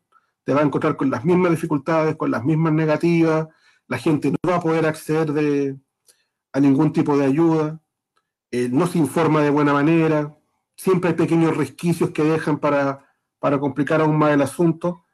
Eh, entonces, ¿qué nos queda, hermano? ¿Qué, más nos queda que rebuscarnos la vida, de igual forma salir a vender algo, tratar de, ganar de alguna forma lucas? Si no, no están dejando absolutamente nada. Nos dieron permiso para ir a vacacionar, pero no te dan permiso para rebuscarte la vida. Estamos súper limitados en, ese aspecto. Es complejo, es complejo porque además eh, es increíble. El año pasado también lo conversábamos con Inés que esto de los requisitos es muy absurdo, es muy... Eh, o sea, insisto, es absurdo para nosotros. Para ellos es muy, es, muy evidente que es una lucha de clase y un castigo constante, ¿no? Porque es como una especie nueva de represión. Cuando van a las ollas comunes y le pegan a la gente porque está haciendo la fila para, pedir comida, cuando van, por ejemplo, el otro día cuando fueron a la Villa Francia, habían mucha, toda esta gente que vive en la calle, eh, la reprimieron, se la llevaron detenida. Es como una nueva forma de represión, ¿no? Ese, ese castigo constante de que hacen, con, como decís tú, con bombo y platillo estos anuncios de bonos, de ayuda, pero esos bonos y ayuda no le llegan a nadie, o sea, o le llegan a un porcentaje muy ínfimo de personas. Entonces finalmente se, se terminan transformando en un problema. Te, llenan de incertidumbre, de inseguridad respecto a que si te va a llegar, si vaya a poder postular, si vaya a tener esa plata para poder sobrevivir, porque finalmente eso es lo que, lo que espera todo el mundo, ¿no? Si no es que la gente quiera las lucas para ir a, como algunos dicen, que ir a pasearse al mall, y si, y si fuera así, sería problema de ellos, porque con, lo que, con lo que vemos todos los días respecto al incremento de la fortuna aquí en Chile, con, con, con, una, con una cuestión que llega a ser asquerosa, porque ni siquiera los números te caen en una calculadora, eh, eh, es increíble. Entonces, eh, uno entiende la lucha de clase en, esta parte, que es ese constante castigo al pobre de una o de otra forma. Ellos siempre se la rebuscan o siempre le dan vuelta a, su, su, normativa, a sus políticas, para terminar castigando al pobre en este caso, ¿no? Oye, acaba de temblar, ¿eh? acaba de temblar. ¿Tembló? Sí, tembló. Sí, sí, ¿están todos bien? Ya. Sí, tembló. Se me cayó el pelo al miedo, weón. Mira, el tema es que. No veo. Oye, aquí llegó un mensaje, perdón, perdón, perdón. Llegó un mensaje y yo tengo que decirlo. No me gustó este mensaje. Que llegó aquí a Volvimos RBF en Twitter. Hernauta dice, ahora que se pusieron de las plataformas multimedia, están funando a todo el mundo. no, no, no, a lo, a lo, a los necesarios nomás, Hernauta. Eh, a los necesarios nomás, porque... porque... Yo hasta el momento no veo No, ah, sí, sí, si queréis por interno te contamos la historia y vaya a quedar en una pieza. lo que decís con respecto a la criminalización de la pobreza, es algo que se dio, por ejemplo, cuando se hizo el primer retiro. Cuando se hizo el primer retiro, muchas personas eh, fueron al barrio Make para poder comprar artículos y después revenderlos, para poder sobrevivir. Así es. Y lo, que, lo que hicieron los medios fue decir, mira, la gente irresponsable, que está yendo a Make a pasear, a comprar. Bueno, la gente está yendo allá para comprar artículos y después poder venderlos. Mm. ¿Cachai? Y de igual forma, ¿qué es lo que hicieron los medios? No, esta gente es la irresponsable, po, ¿Cachai? O sea, por todos lados, independiente de lo que haga uno para ganarse la vida, para rebuscársela, para tratar de sobrevivir y mantener a su familia, esto bueno de igual forma lo que hacen es criminalizarte. De igual forma te culpan. Sí. Es que es el discurso que, que, les decía yo que, es lo que se está instalando, ¿ah? de, responsabilizar a las personas de todo lo que está ocurriendo. es súper fácil eso para para desligarse de responsabilidades. eso también tiene un efecto en ese sentido. Entonces, finalmente la gente va entrando en, este, en esta psicopatía de decir, no, mira, lo irresponsable o las irresponsables. ¿ah? Pero, pero en el fondo también es porque ahí eh, el mensaje ha sido muy, muy extraño. ¿Se cayó el Seba o idea mía? Ah, no, se pasa cayendo. no, lo que pasa es que pasa en el suelo. Eso es lo que sucede. no, claro. lo está diciendo porque soy gordo y tembló, weón. Oh, oh. No, usted sabe que. No, pero ¿cómo eso, ¿cómo eso, Carlos? ¿Gordofobia? ¿Gordofobia? gordofobia. No, no, yo no he dicho eso. No, ¿qué va no, voy a hacer la, voy a hacer la del conductor de matinal. ¿Qué va a pensar la gente? Voy a hacer la del conductor de matinal. ¿Qué va a pensar la gente? Es lo mismo, este gallo. Lo que sí pasa en el suelo, pero no sé si es por su morbilidad, pero pasa en el suelo. Es verdad que pasa en el suelo. No, nunca, nunca nada con los físicos. Seba sabe que sí. Mira, no, no, nunca. El Seba es un gran, gran personaje, gran, gran persona además. Aparte de personaje, gran persona. Gran persona. A diferencia de Dagoberto. ¿Ah? ¿Ah? A, diferencia de Dagoberto, no, es un personaje nefasto, pues, nefasto. Ah, y como dice Seba, y lo peor, sí. Esa es la diferencia. Pues, esa es la primera diferencia. Primera gran diferencia. Gran. Podría haber armado otro, otro tuitero con, con todo lo que salía de ahí después de un baño. Ese weón de tener un otaku bajo la axila, pues, Sin ser otaku, era otaku. Eh, dime que eres otaku sin decírmelo. Por favor, contrólense, contrólense con este No, la venganza no va a ser, algún día le va a llegar. Oye, ¿cómo la venganza? Hay que no, seguir no, consejo del chavo. Ah, no, yo sigo, no, yo sigo los consejos de Luis. Yo sigo, yo sigo, los consejos de Luisa Toledo, así que olvídalo. Ah, ya, ok, olvídenlo. Oye, el SEA está como pegado de nuevo. El gallo, ¿va? ¿viste? ¿no?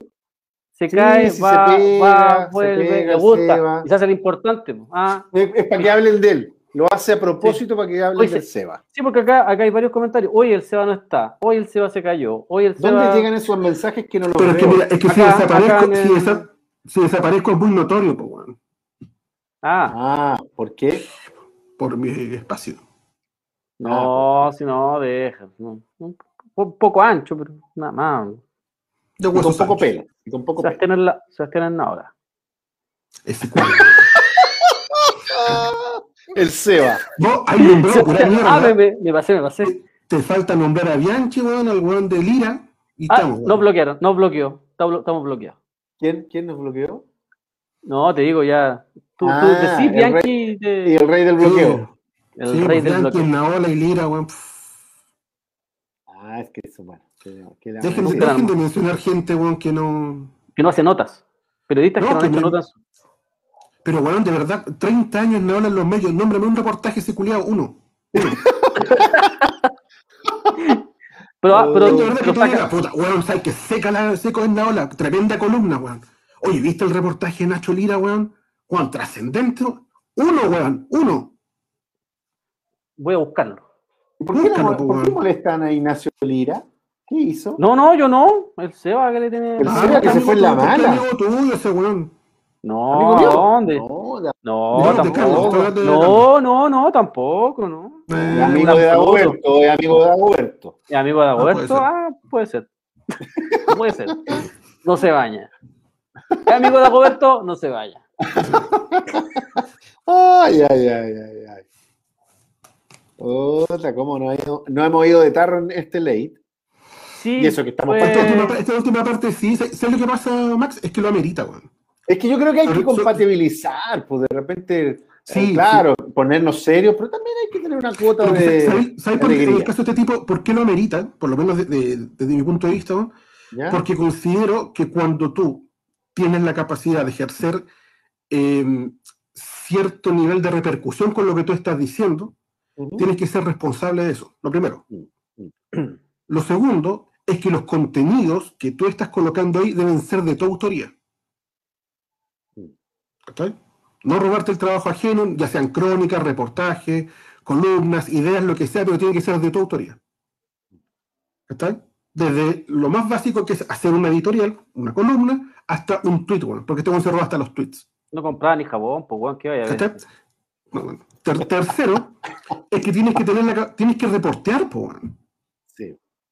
O sea, tienes que reportear. Y Porque hay- y están- oye, pero hay otras cuentas que están siguiendo en la misma esa de estar eh, grabando Sí. todo el día, como que eso se Todo el día haciendo- matinales y, Sí, y algo como que, que- y, al- y al- y algo de sentido común que dijo el, el conductor y bla.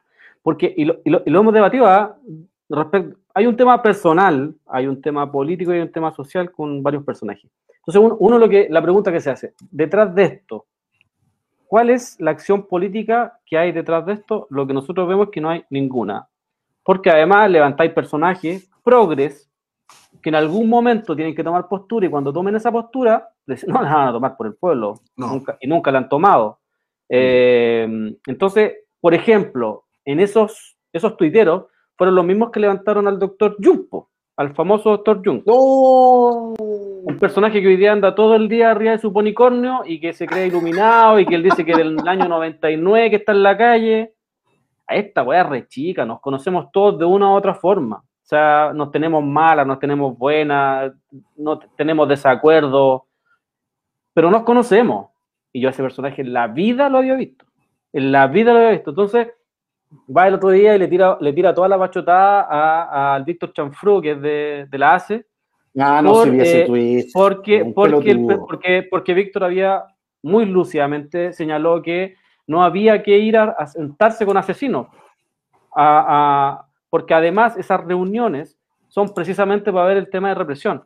Y a esas reuniones fue Isquia Siches, Patricia Muñoz y, y- y el doctor Jung apoyó eso y además lo trató de como que él no era capaz de reflexionar, ¿ah? muy en ese adultocentrismo de, de mirar, de mirar en menos a los cabros chicos y de señalar de que eh, él no podía eh, reflexionar en torno de que había que ir a sentarse porque era diálogo lo que se requería en este momento. Luego mientras, nos, están mientras nos están disparando al ojo, pues, Pero que, ojo, que los quienes están plegando a Isquia Siches, también conocida como Bachelet con Converse, son puros buenos que en algún momento quieren granjearse un puesto más adelante, pues, o sea, no lo hacen por convicción, no lo hacen por convicción. Exactamente, exactamente. Y uno también ve en estos tuiteros ese afán por querer en algún día ser columnista de, del, Ciudadano o columnista de, de Clínica. Uno como que ve ese afán nomás, ¿cachai? Como que son del like fácil para tratar de acercarse a ese tipo de situaciones. Nosotros lo probamos un par de veces, nosotros probamos, lo probamos con, con idea y dijimos, ¿sabes qué? Ya, grabamos un par de matinales, un par de frases bonitas, las poníamos, 200 mil visitas, eh, mil eh, tweets, ¿cachai? Y tú decís, pero no es el camino. No es el camino. No, no, hay nada no hay nada político detrás de eso. O sea, ¿qué hay de político levantar a Julio César Rodríguez? El tipo sí, hable todo, pero ¿tú creéis que si de verdad le incomodara al poder, estaría donde está hoy día? No estaría donde está hoy día, y eso lo sabemos. El tipo, si bien es cierto, juega un rol dentro de, juega un rol dentro de, una situación que no, termina no molestando a nadie y termina olvidándose. O sea, aquí es como cuando sacáis videos de Piñera de hace ocho años atrás, mm. de, algún, de algún hecho de corrupción, y todo el mundo lo difundió y todo el mundo habló, pero hoy día lo tení ocho años después de presidente, sin ningún problema. todo lo contrario, incrementando su fortuna. Pero ahí, ¿a quién echa la culpa de que Piñera llegó al poder? ¿A quién responsabiliza? ¿A quién? ¿Cuál es el discurso? al, al, Seba, porque no va a votar, o al Nelson que no va a votar. no van a votar. Los que no van a votar, como si. El abstencionismo y bla, bla, bla, bla. Como si eso te garantizara una, y entre comillas, te garantizara un triunfo. Yo eso también lo, no, no lo logro entender cuando la gente cree que al votar se gana algo. Por ejemplo, se dice que no hay que votar más por estos personajes y, lo, y tenemos hace 30 años los mismos hueones. sí, y, y cuando los sacan, por ejemplo, por intermedio de una votación o por lo que sea, por ejemplo, Chadwick, eh, Saldívar, te podría nombrar a varios ¿ah? que han salido por temas de votaciones, estos personajes se mantienen en el poder. O sea, Chadwick hoy día está escribiendo la nueva constitución.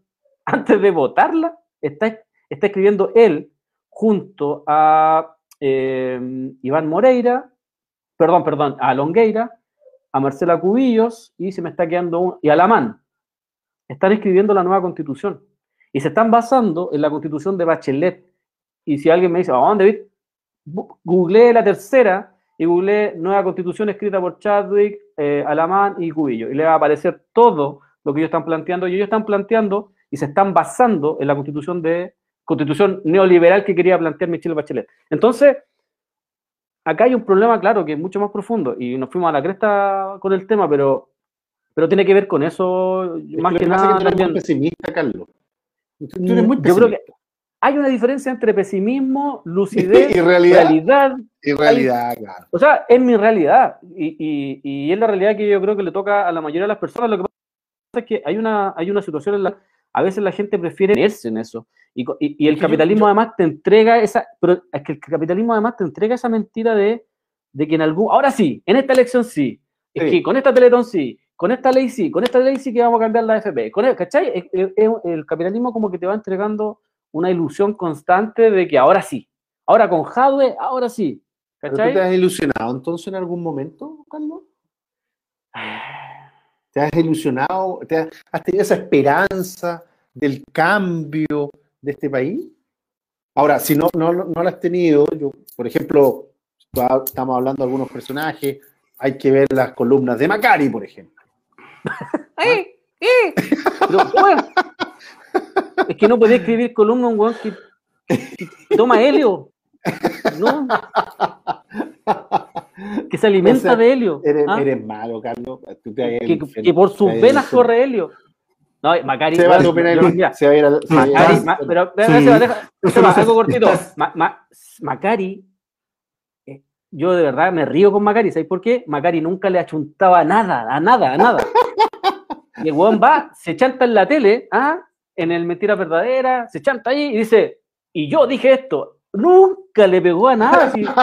Weón, todavía están vendiendo los libros de Mayol, que según él el fin del modelo, ¿de verdad? Todavía están las estanterías llenas de los libros de Mayol y de su análisis que hacían en conjunto. Ahora tuvieron que meter, vender, la pomada de él del padrino, ¿ah? Para poder meter, y Mm. la metieron en, en todo esto, en todo esto, en todos estos programas, ¿cachai? Pero en realidad, Pero nunca, de verdad, pues. nunca le ha chuntado nada. ¿Ah? Ahí está Navia ¿Y será también ahí, pues, weón. Pato Navia también está en ese, En ese Oye, en ese ítem de weones que no le apuntan a nada, weón. Pepe Out. Pepe. Tú sabes que Pepe Out se va a retirar ahora de- del, del Congreso, ¿no? Sí, ahora sí. que- ya, Sí, ¿Y tú sabes lo que sí, dijo? Sí. va a ser consultor. Consultor, porque él, él ¿Tú es el experto, sí, experto en, en elecciones. Weón, varias cosas Ah, siempre que lo dijo, llaman por experto de Sí, elección. po. siempre lo llaman. Y yo, y yo de verdad, yo empiezo a buscar las weas que dijo y nunca le chuntó a nada. De verdad que si uno Sí, va- en, en Maipú la otra vez dijo que iba a ganar Vítori, parece. Y perdió Y Vítori. se fue una preso. cosa así. Sí, más encima. ¿Cachai? Entonces, hay, hay una weá que no, no es real. No está- hay algunos. Mira, en, en Twitter hay activistas. Y lo, lo primero que yo digo, ¿y este weón qué hizo de activista? Hay iluminados. Y tú decís, no, es que ellos son los que eh, ponen la pauta. ¿Ponen la pauta en quién? En un, en un pequeño sector de la elite que se mete en Twitter nomás, weón. Pero en la realidad, en la Pobla, en la. Victoria, en la José María Caro, en la Villa Francia, en Pudahuel, no, le, no están ni a, ni a un centímetro de esa política, po, weón. ¿Se entiende o no se entiende? Porque me fui a la cresta, sí, Mm. porque me metí como varios. Todavía estaba esperando que llegue la tía conductora, por eso. Sí, porque claro, estamos ahí como rellenando. re- No, pero está bien, porque yo lo que, lo que digo, tenemos que matizar, pues no se va, para que no sea solo eh, a esta hora mente No se desde que, mal es que desde que Carlos mencionó a Mirko Macari no podía dejar de pensar en cómo serán los orgasmos de Macari. Es la única que. Pero yo, yo trato de encauzarlos por la línea del bien y ustedes se me. Están dislocados, dislocados. Bu- Bueno, ayer se tiró otra frase el SEA que. Igual ¿Sí? que va a quedar marcada eso hoy día, en los orgasmos de Macari. Ayer era No, que ayer dijo que París y Sebastián Piñera no, se, no pueden ser considerados personas si los buenos con los brazos que tienen no se pueden ni masturbar.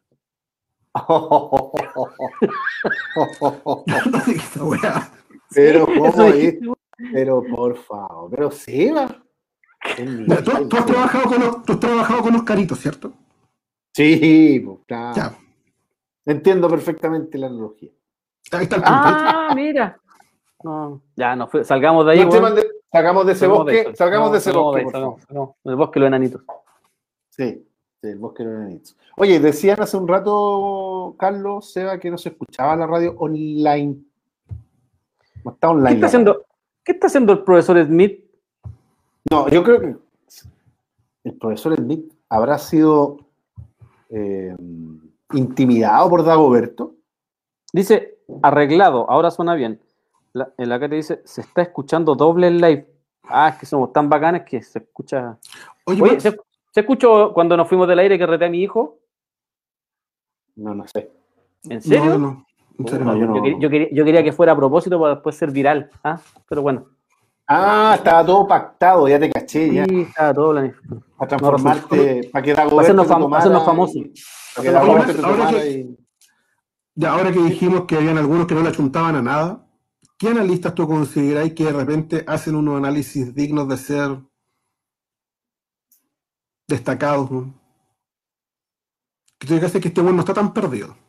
Sí, no necesariamente que le apunte un 100%, pero sí que el tipo Y tenga no, una... que te- y- y no necesariamente que tenga una idea similar a la nuestra, ¿cachai? Sino que tú digas. ¿sabes que este weón me parece un poco lúcido?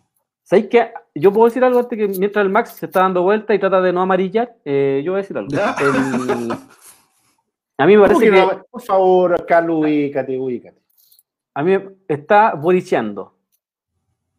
A mí me parece que está Paradeando, bacheleteando, paradeando, está cayu- cayuqueando.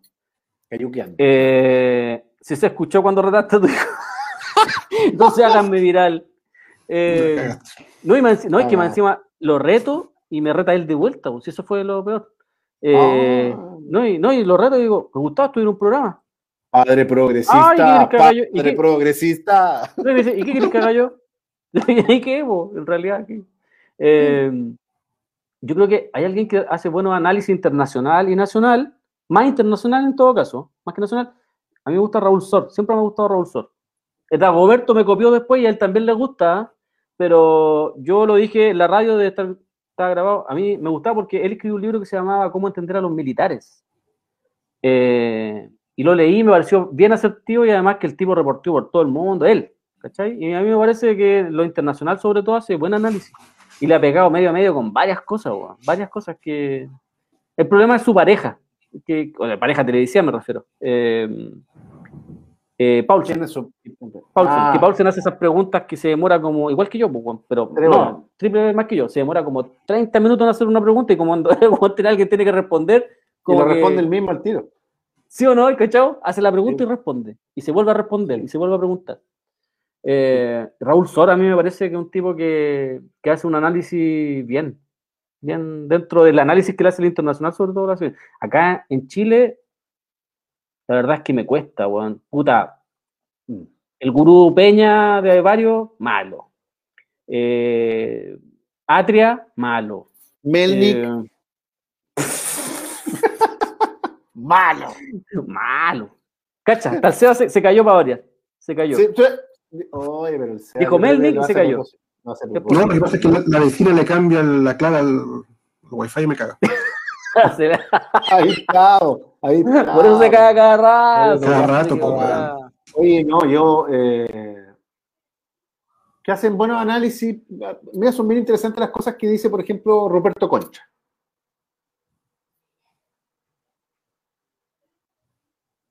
¿Me caí? Silencio. Está amarillo. Ah, ah, Ruperto, no, pues estamos. Pues el SEA acaba de decir. sí, sí, sí, lo está bien, está bien. Está bien. Ruperto No, pero es que Concha. Yo me, acuerdo, yo, me, yo me acuerdo haber escuchado un par de.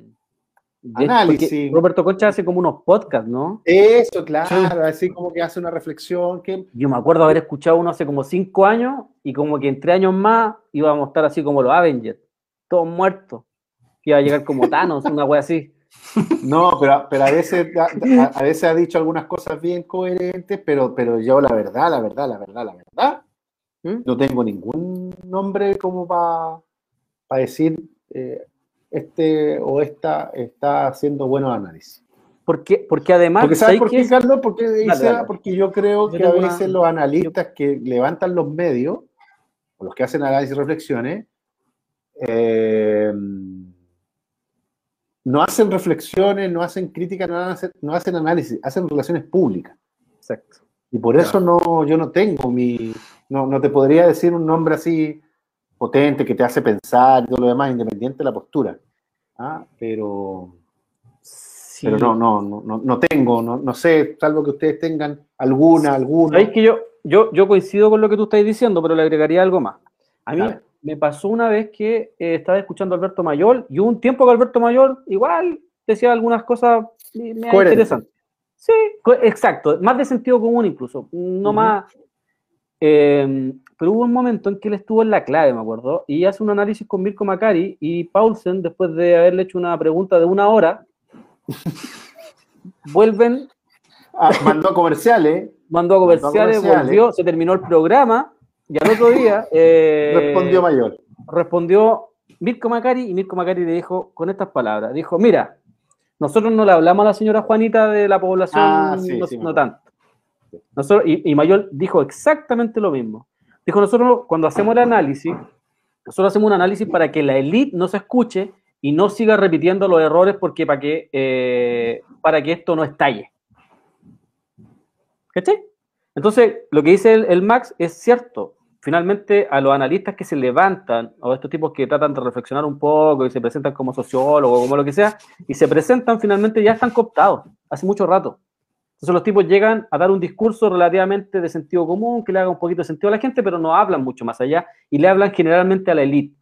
Le interesa hablar a la élite, pero un análisis eh, de verdad reflexivo en torno a lo que está sucediendo en la sociedad. Por ejemplo, el Pato Navia no le pega ni un, y yo creo que por eso mismo es que no le achuntan a ni. O sea, el Pato Navia es impresionante. Weón, cada weá que dice, o sea, dice, puta, mañana vamos a comprar un helado, y sacar los helados, pues, weón. Sí, ¿Cachai? Es un weón, es impresionante. Es que no hacen, eh, no hacen análisis, po, porque están Ex- mutando. eh, finalmente, no ten- porque se van. pa- Mira. pa- son políticamente correctos para que lo llamen de los medios. Exacto, mira, acá, Sí, sí, la salida de la clave, la salida mía de la clave va un poco en esa línea. ¿Qué pasó, Exacto. Carlos? Acá, mira, acá Peuma eh, nos dice, bueno, a Raúl Sol lo echan por un tema, por- cuando él saca el, el reportaje de las Vesto, pues, weón. Correcto. a ver, a ver, ¿qué pasó? No, Él saca el reportaje el Alberto acá, de Pizarreño, me parece que es, ¿o no? Ah, ya, en Televisión Nacional. Está metido, está metido Cortázar, sí. Claro, y René Cortázar ah, termina, lo termina sacando TVN, entonces, bueno, lo que te sucede a ti, lo que le sucede a, Mauricio Daza, que también lo sacan, Mauricio Daza también hablaba mucho, eh, y también lo sacan. Eh, entonces, claro, es súper cómodo, por eso yo digo, eh, cuando uno escucha a Julio César Rodríguez, claro que dice cosas de sentido y uno como que de repente se sienta hasta representado y todo, pero él no incomoda al poder. ¿Cachai? Como lo que decía el Seba adelante, los periodistas tienen que de verdad incomodar al poder. O sea, hay, yo, por ejemplo, hay, creo que eh, hay, buenos periodistas y, se ha hecho un pequeño trabajo ahí respecto a lo que hace, por ejemplo, la Alejandra Matu, me, me, hace más sentido lo que hace como periodista. Pero en realidad, si uno se pone a analizar respecto a, a, a que un analista, es difícil. Es difícil. En Chile tenemos un problema de eso. Y, tiene que yo creo que tiene que ver con la pregunta, para responderla así, después de haberme dado mil vueltas, después de haber pausionado ahora mi respuesta, yo creo que tiene que ver con que ya entran cooptados. Y además entran con un perfil, ¿no? Que es esto de hablarle constantemente a la elite nomás. Sí, en el caso de Alejandra Mato, yo también destacaría a la, a la Marianela González. a la Marianela, sí. De, de, periodismo ya. Sí, sí, ya, sí, sí, sí, es por hablar de, por ejemplo, yo tengo una, yo tengo una, por ejemplo, a mí me, da mucha risa cuando levantan a Mónica González. Eh, Mónica González, si ustedes revisan su discurso, eh, ella es muy buena periodista, pero políticamente es muy mala.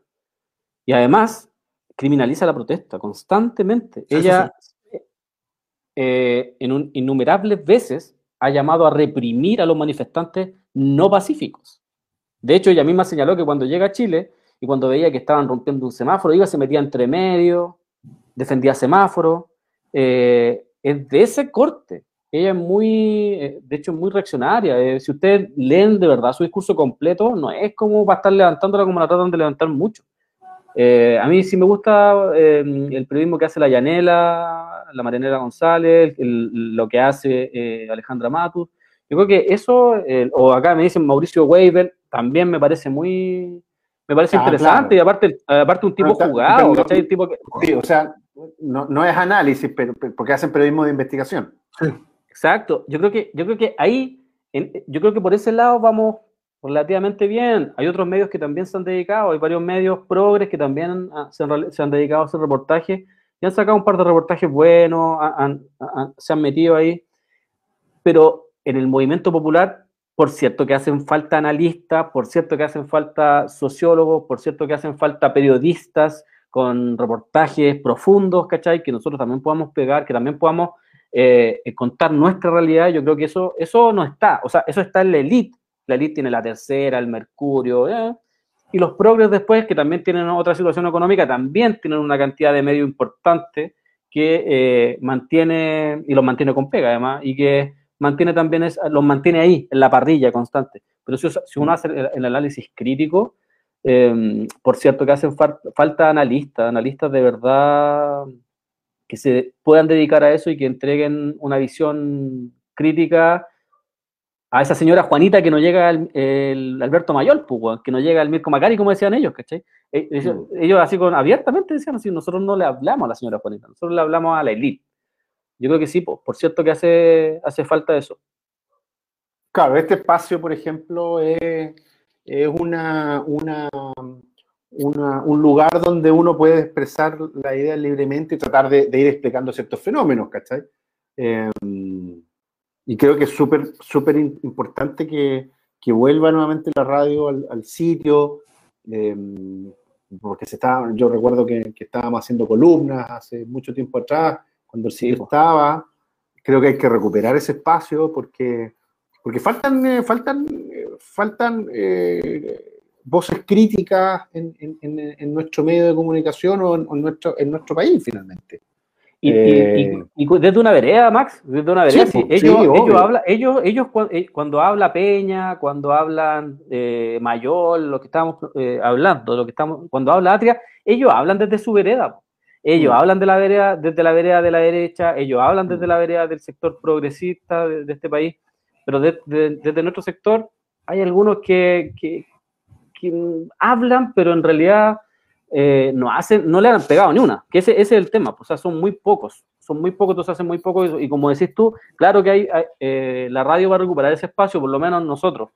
Ahora, lo que nosotros siempre hemos planteado es que esto mismo que trata de hacer la radio tiene que replicar, tiene que replicarlo en otros lugares, ¿cachai? Para que podamos ser muchos los que eh, finalmente terminemos hablando y terminemos haciendo el análisis malo, bueno, como sea, pero desde nuestra clase, desde nuestro mm. lugar, desde nuestra experiencia, ¿cachai? Con la pobreza, ¿cachai? De estar lidiando todos los días de una u otra forma. El capitalismo es así, pues de repente la pasáis mal, de repente la pasáis bien, de repente estáis ahí. Eso es el capitalismo, una inseguridad constante y que mm. te mantiene la pobreza y te mantiene ahí con la ilusión de...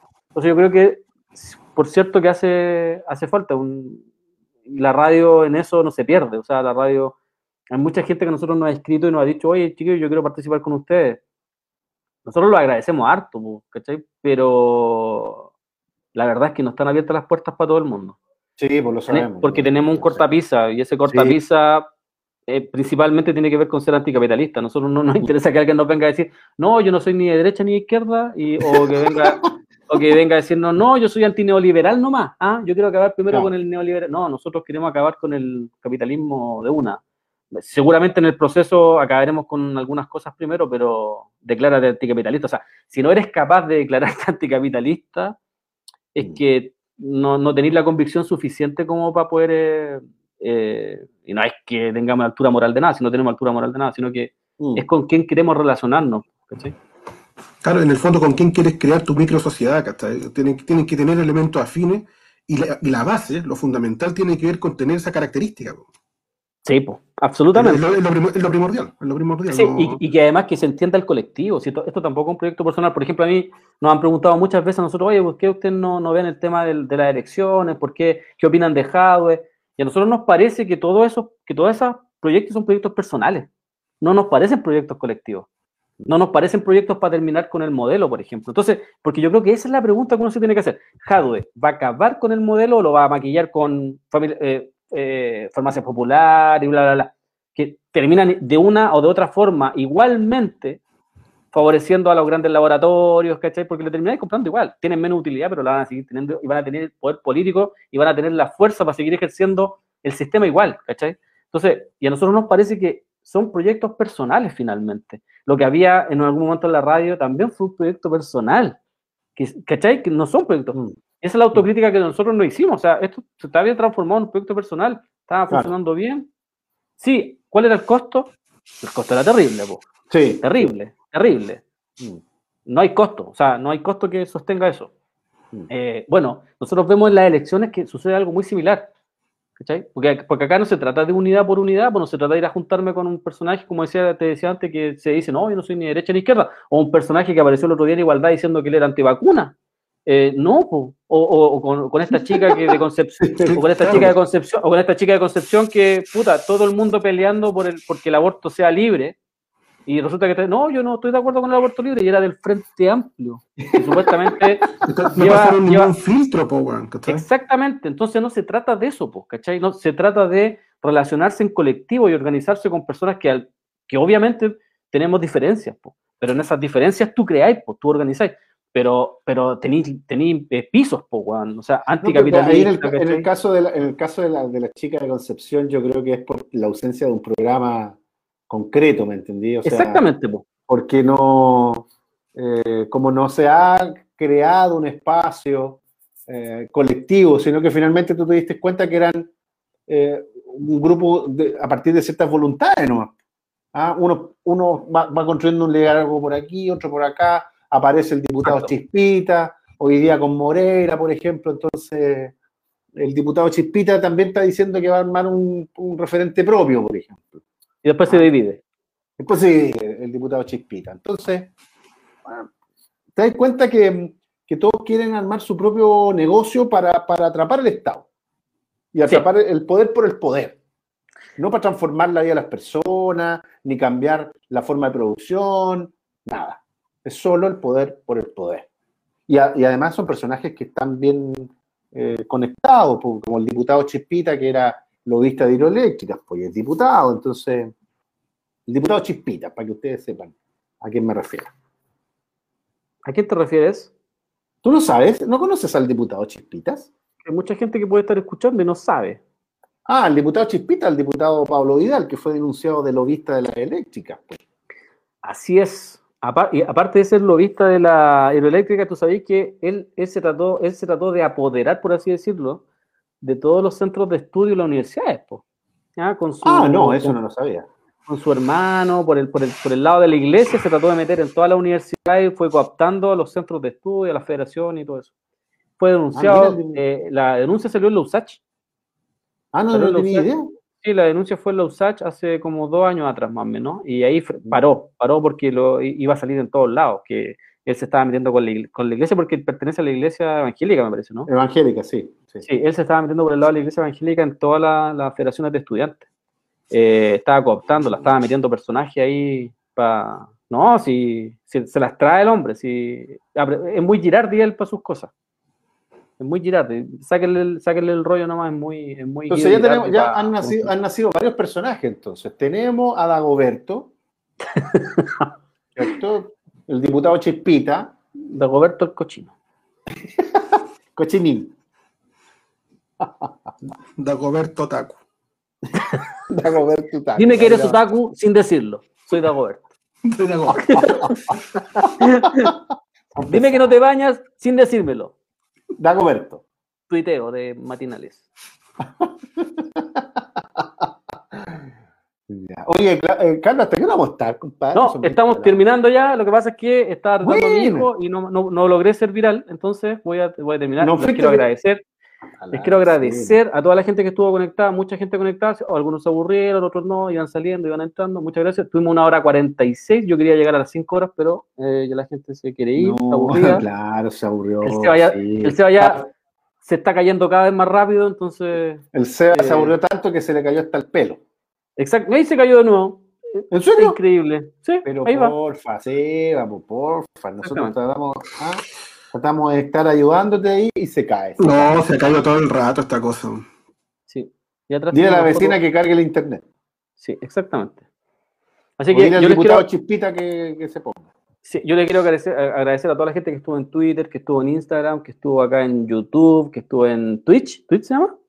En Twitch, en, en, Facebook, Twitch, en Facebook, en, todas las redes sociales que no hayan aguantado y que hayan creído que nosotros podemos decir algo. Eso primeramente. ¿ah? Eso es muy eh, importante. Eso es muy importante. Que, que, crean que podamos decir algo. Así que eso, em, el lunes vamos a partir con todo, esta semana vamos a estar, en, hasta mañana vamos a estar en días de prueba, y seguramente el lunes ya vamos a partir con todo y vamos, nos vamos a ir con todo, vamos, ya vamos a, vamos a salir bien o nos vamos a caer y, y, vamos a poder salir en todas las redes sin ningún problema. Así que eso, hasta mañana, si es que aparece la señora conductora que está negociando ahí. Oye, las mochilas. Dice, a la gente, ¿eh? Oye, dice, con la mochila? las mochilas? Ah, me preguntas por la mochila. Sí, pues. las vendieron por la operación. No, las vendieron para la operación de Cristóbal Ah, verdad, por las mochilas. Que son muchas operaciones. Oye, le dejo mi Instagram, máximo-quitral. Máximo-quitral. El Instagram, ahí para que nos sigan. Ahí. Seguramente Max va a aparecer todos los días jueves y ahí nos va a estar, eh, va a estar haciendo un análisis. Imponeando. Exactamente. no, que yo no soy analista, no estoy al nivel de, de los grandes nombres que ustedes han mencionado. No, eh, va, a estar haciendo un análisis y seguramente va, a estar regalando libros. Uy, sí, podríamos regalar libros.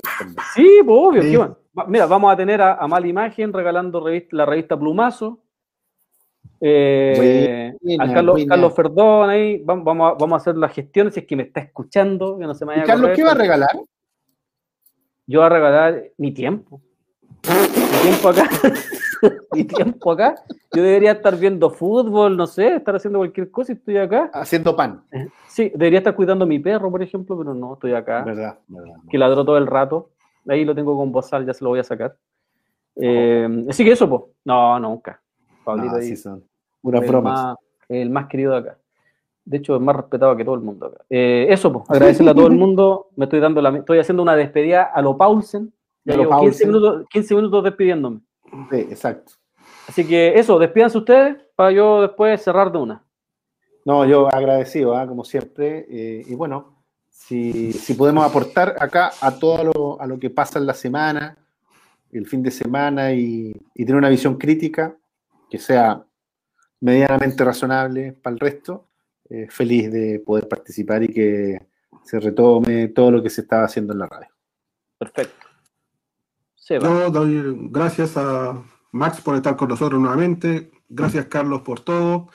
Y recordar a la gente que en momentos tan difíciles como estos pueden contar con nosotros. Recuerden que hay un tema de solidaridad, de compañerismo, que tenemos que estar todos muy aunados ahí. Así que como suele decir Carlos, si les falta algo, si necesitan algo en cualquier tipo de ámbito, por favor, eh, cuenten con nosotros. Nuestros canales van a estar disponibles. Esto es un momento de prueba, así que hay cosas que obviamente vamos a ir mejorando. Así que muchas gracias por estar con nosotros, por la paciencia, por tolerar algunas salidas de madre de parte de Carlos Muñoz. Y, sobre todo de Carlos Muñoz. Sobre todo de Carlos Muñoz. Así que nos estamos viendo, si el profesor Smith así lo quiere, el día de mañana. Oye, ¿me puedo despedir? ¿Le puedo mandar saludo a alguien? ¿Puedo? Obvio. Un segundo. Eh, amigo pues. Dagoberto, si tiene la, la, oreja roja, no se preocupe. Y diputado Chispita. que se la lave. Siempre, siempre, vamos a estar acá, diputado Chispita, para que esté atento. Sí, eso, pues. Muchas gracias a todos los que estuvieron conectados ahí. Como eh, lo dijo el Seba, también recalcar eso. Cualquier persona que necesite ayuda, no se vayan para adentro, amigos, no se aíslen, ¿cachai? Porque eso es lo, lo peor en tiempos como estos. Hay que tratar de ahí apañarse, de acompañarse, como sea, como sea. Con organización hemos logrado muchas cosas. En la villa se logró un, nivel de organización total tal y se logró alimentar días a 900 personas diarias. Eh, y hasta el día de hoy siguen funcionando. De hecho, Inés no pudo participar hoy día porque estaba en una reunión del comedor.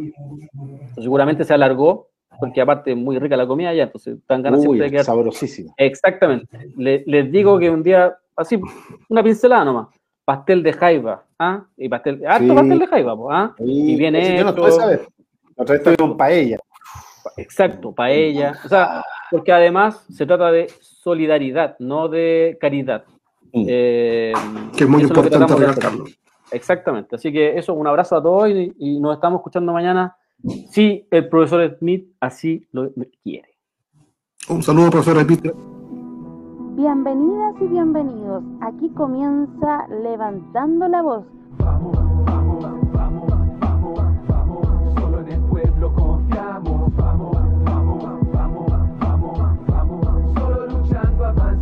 Radio Villa Francia. por lo nuestro, vamos, ahora que el futuro ya está abierto, construyendo pueblo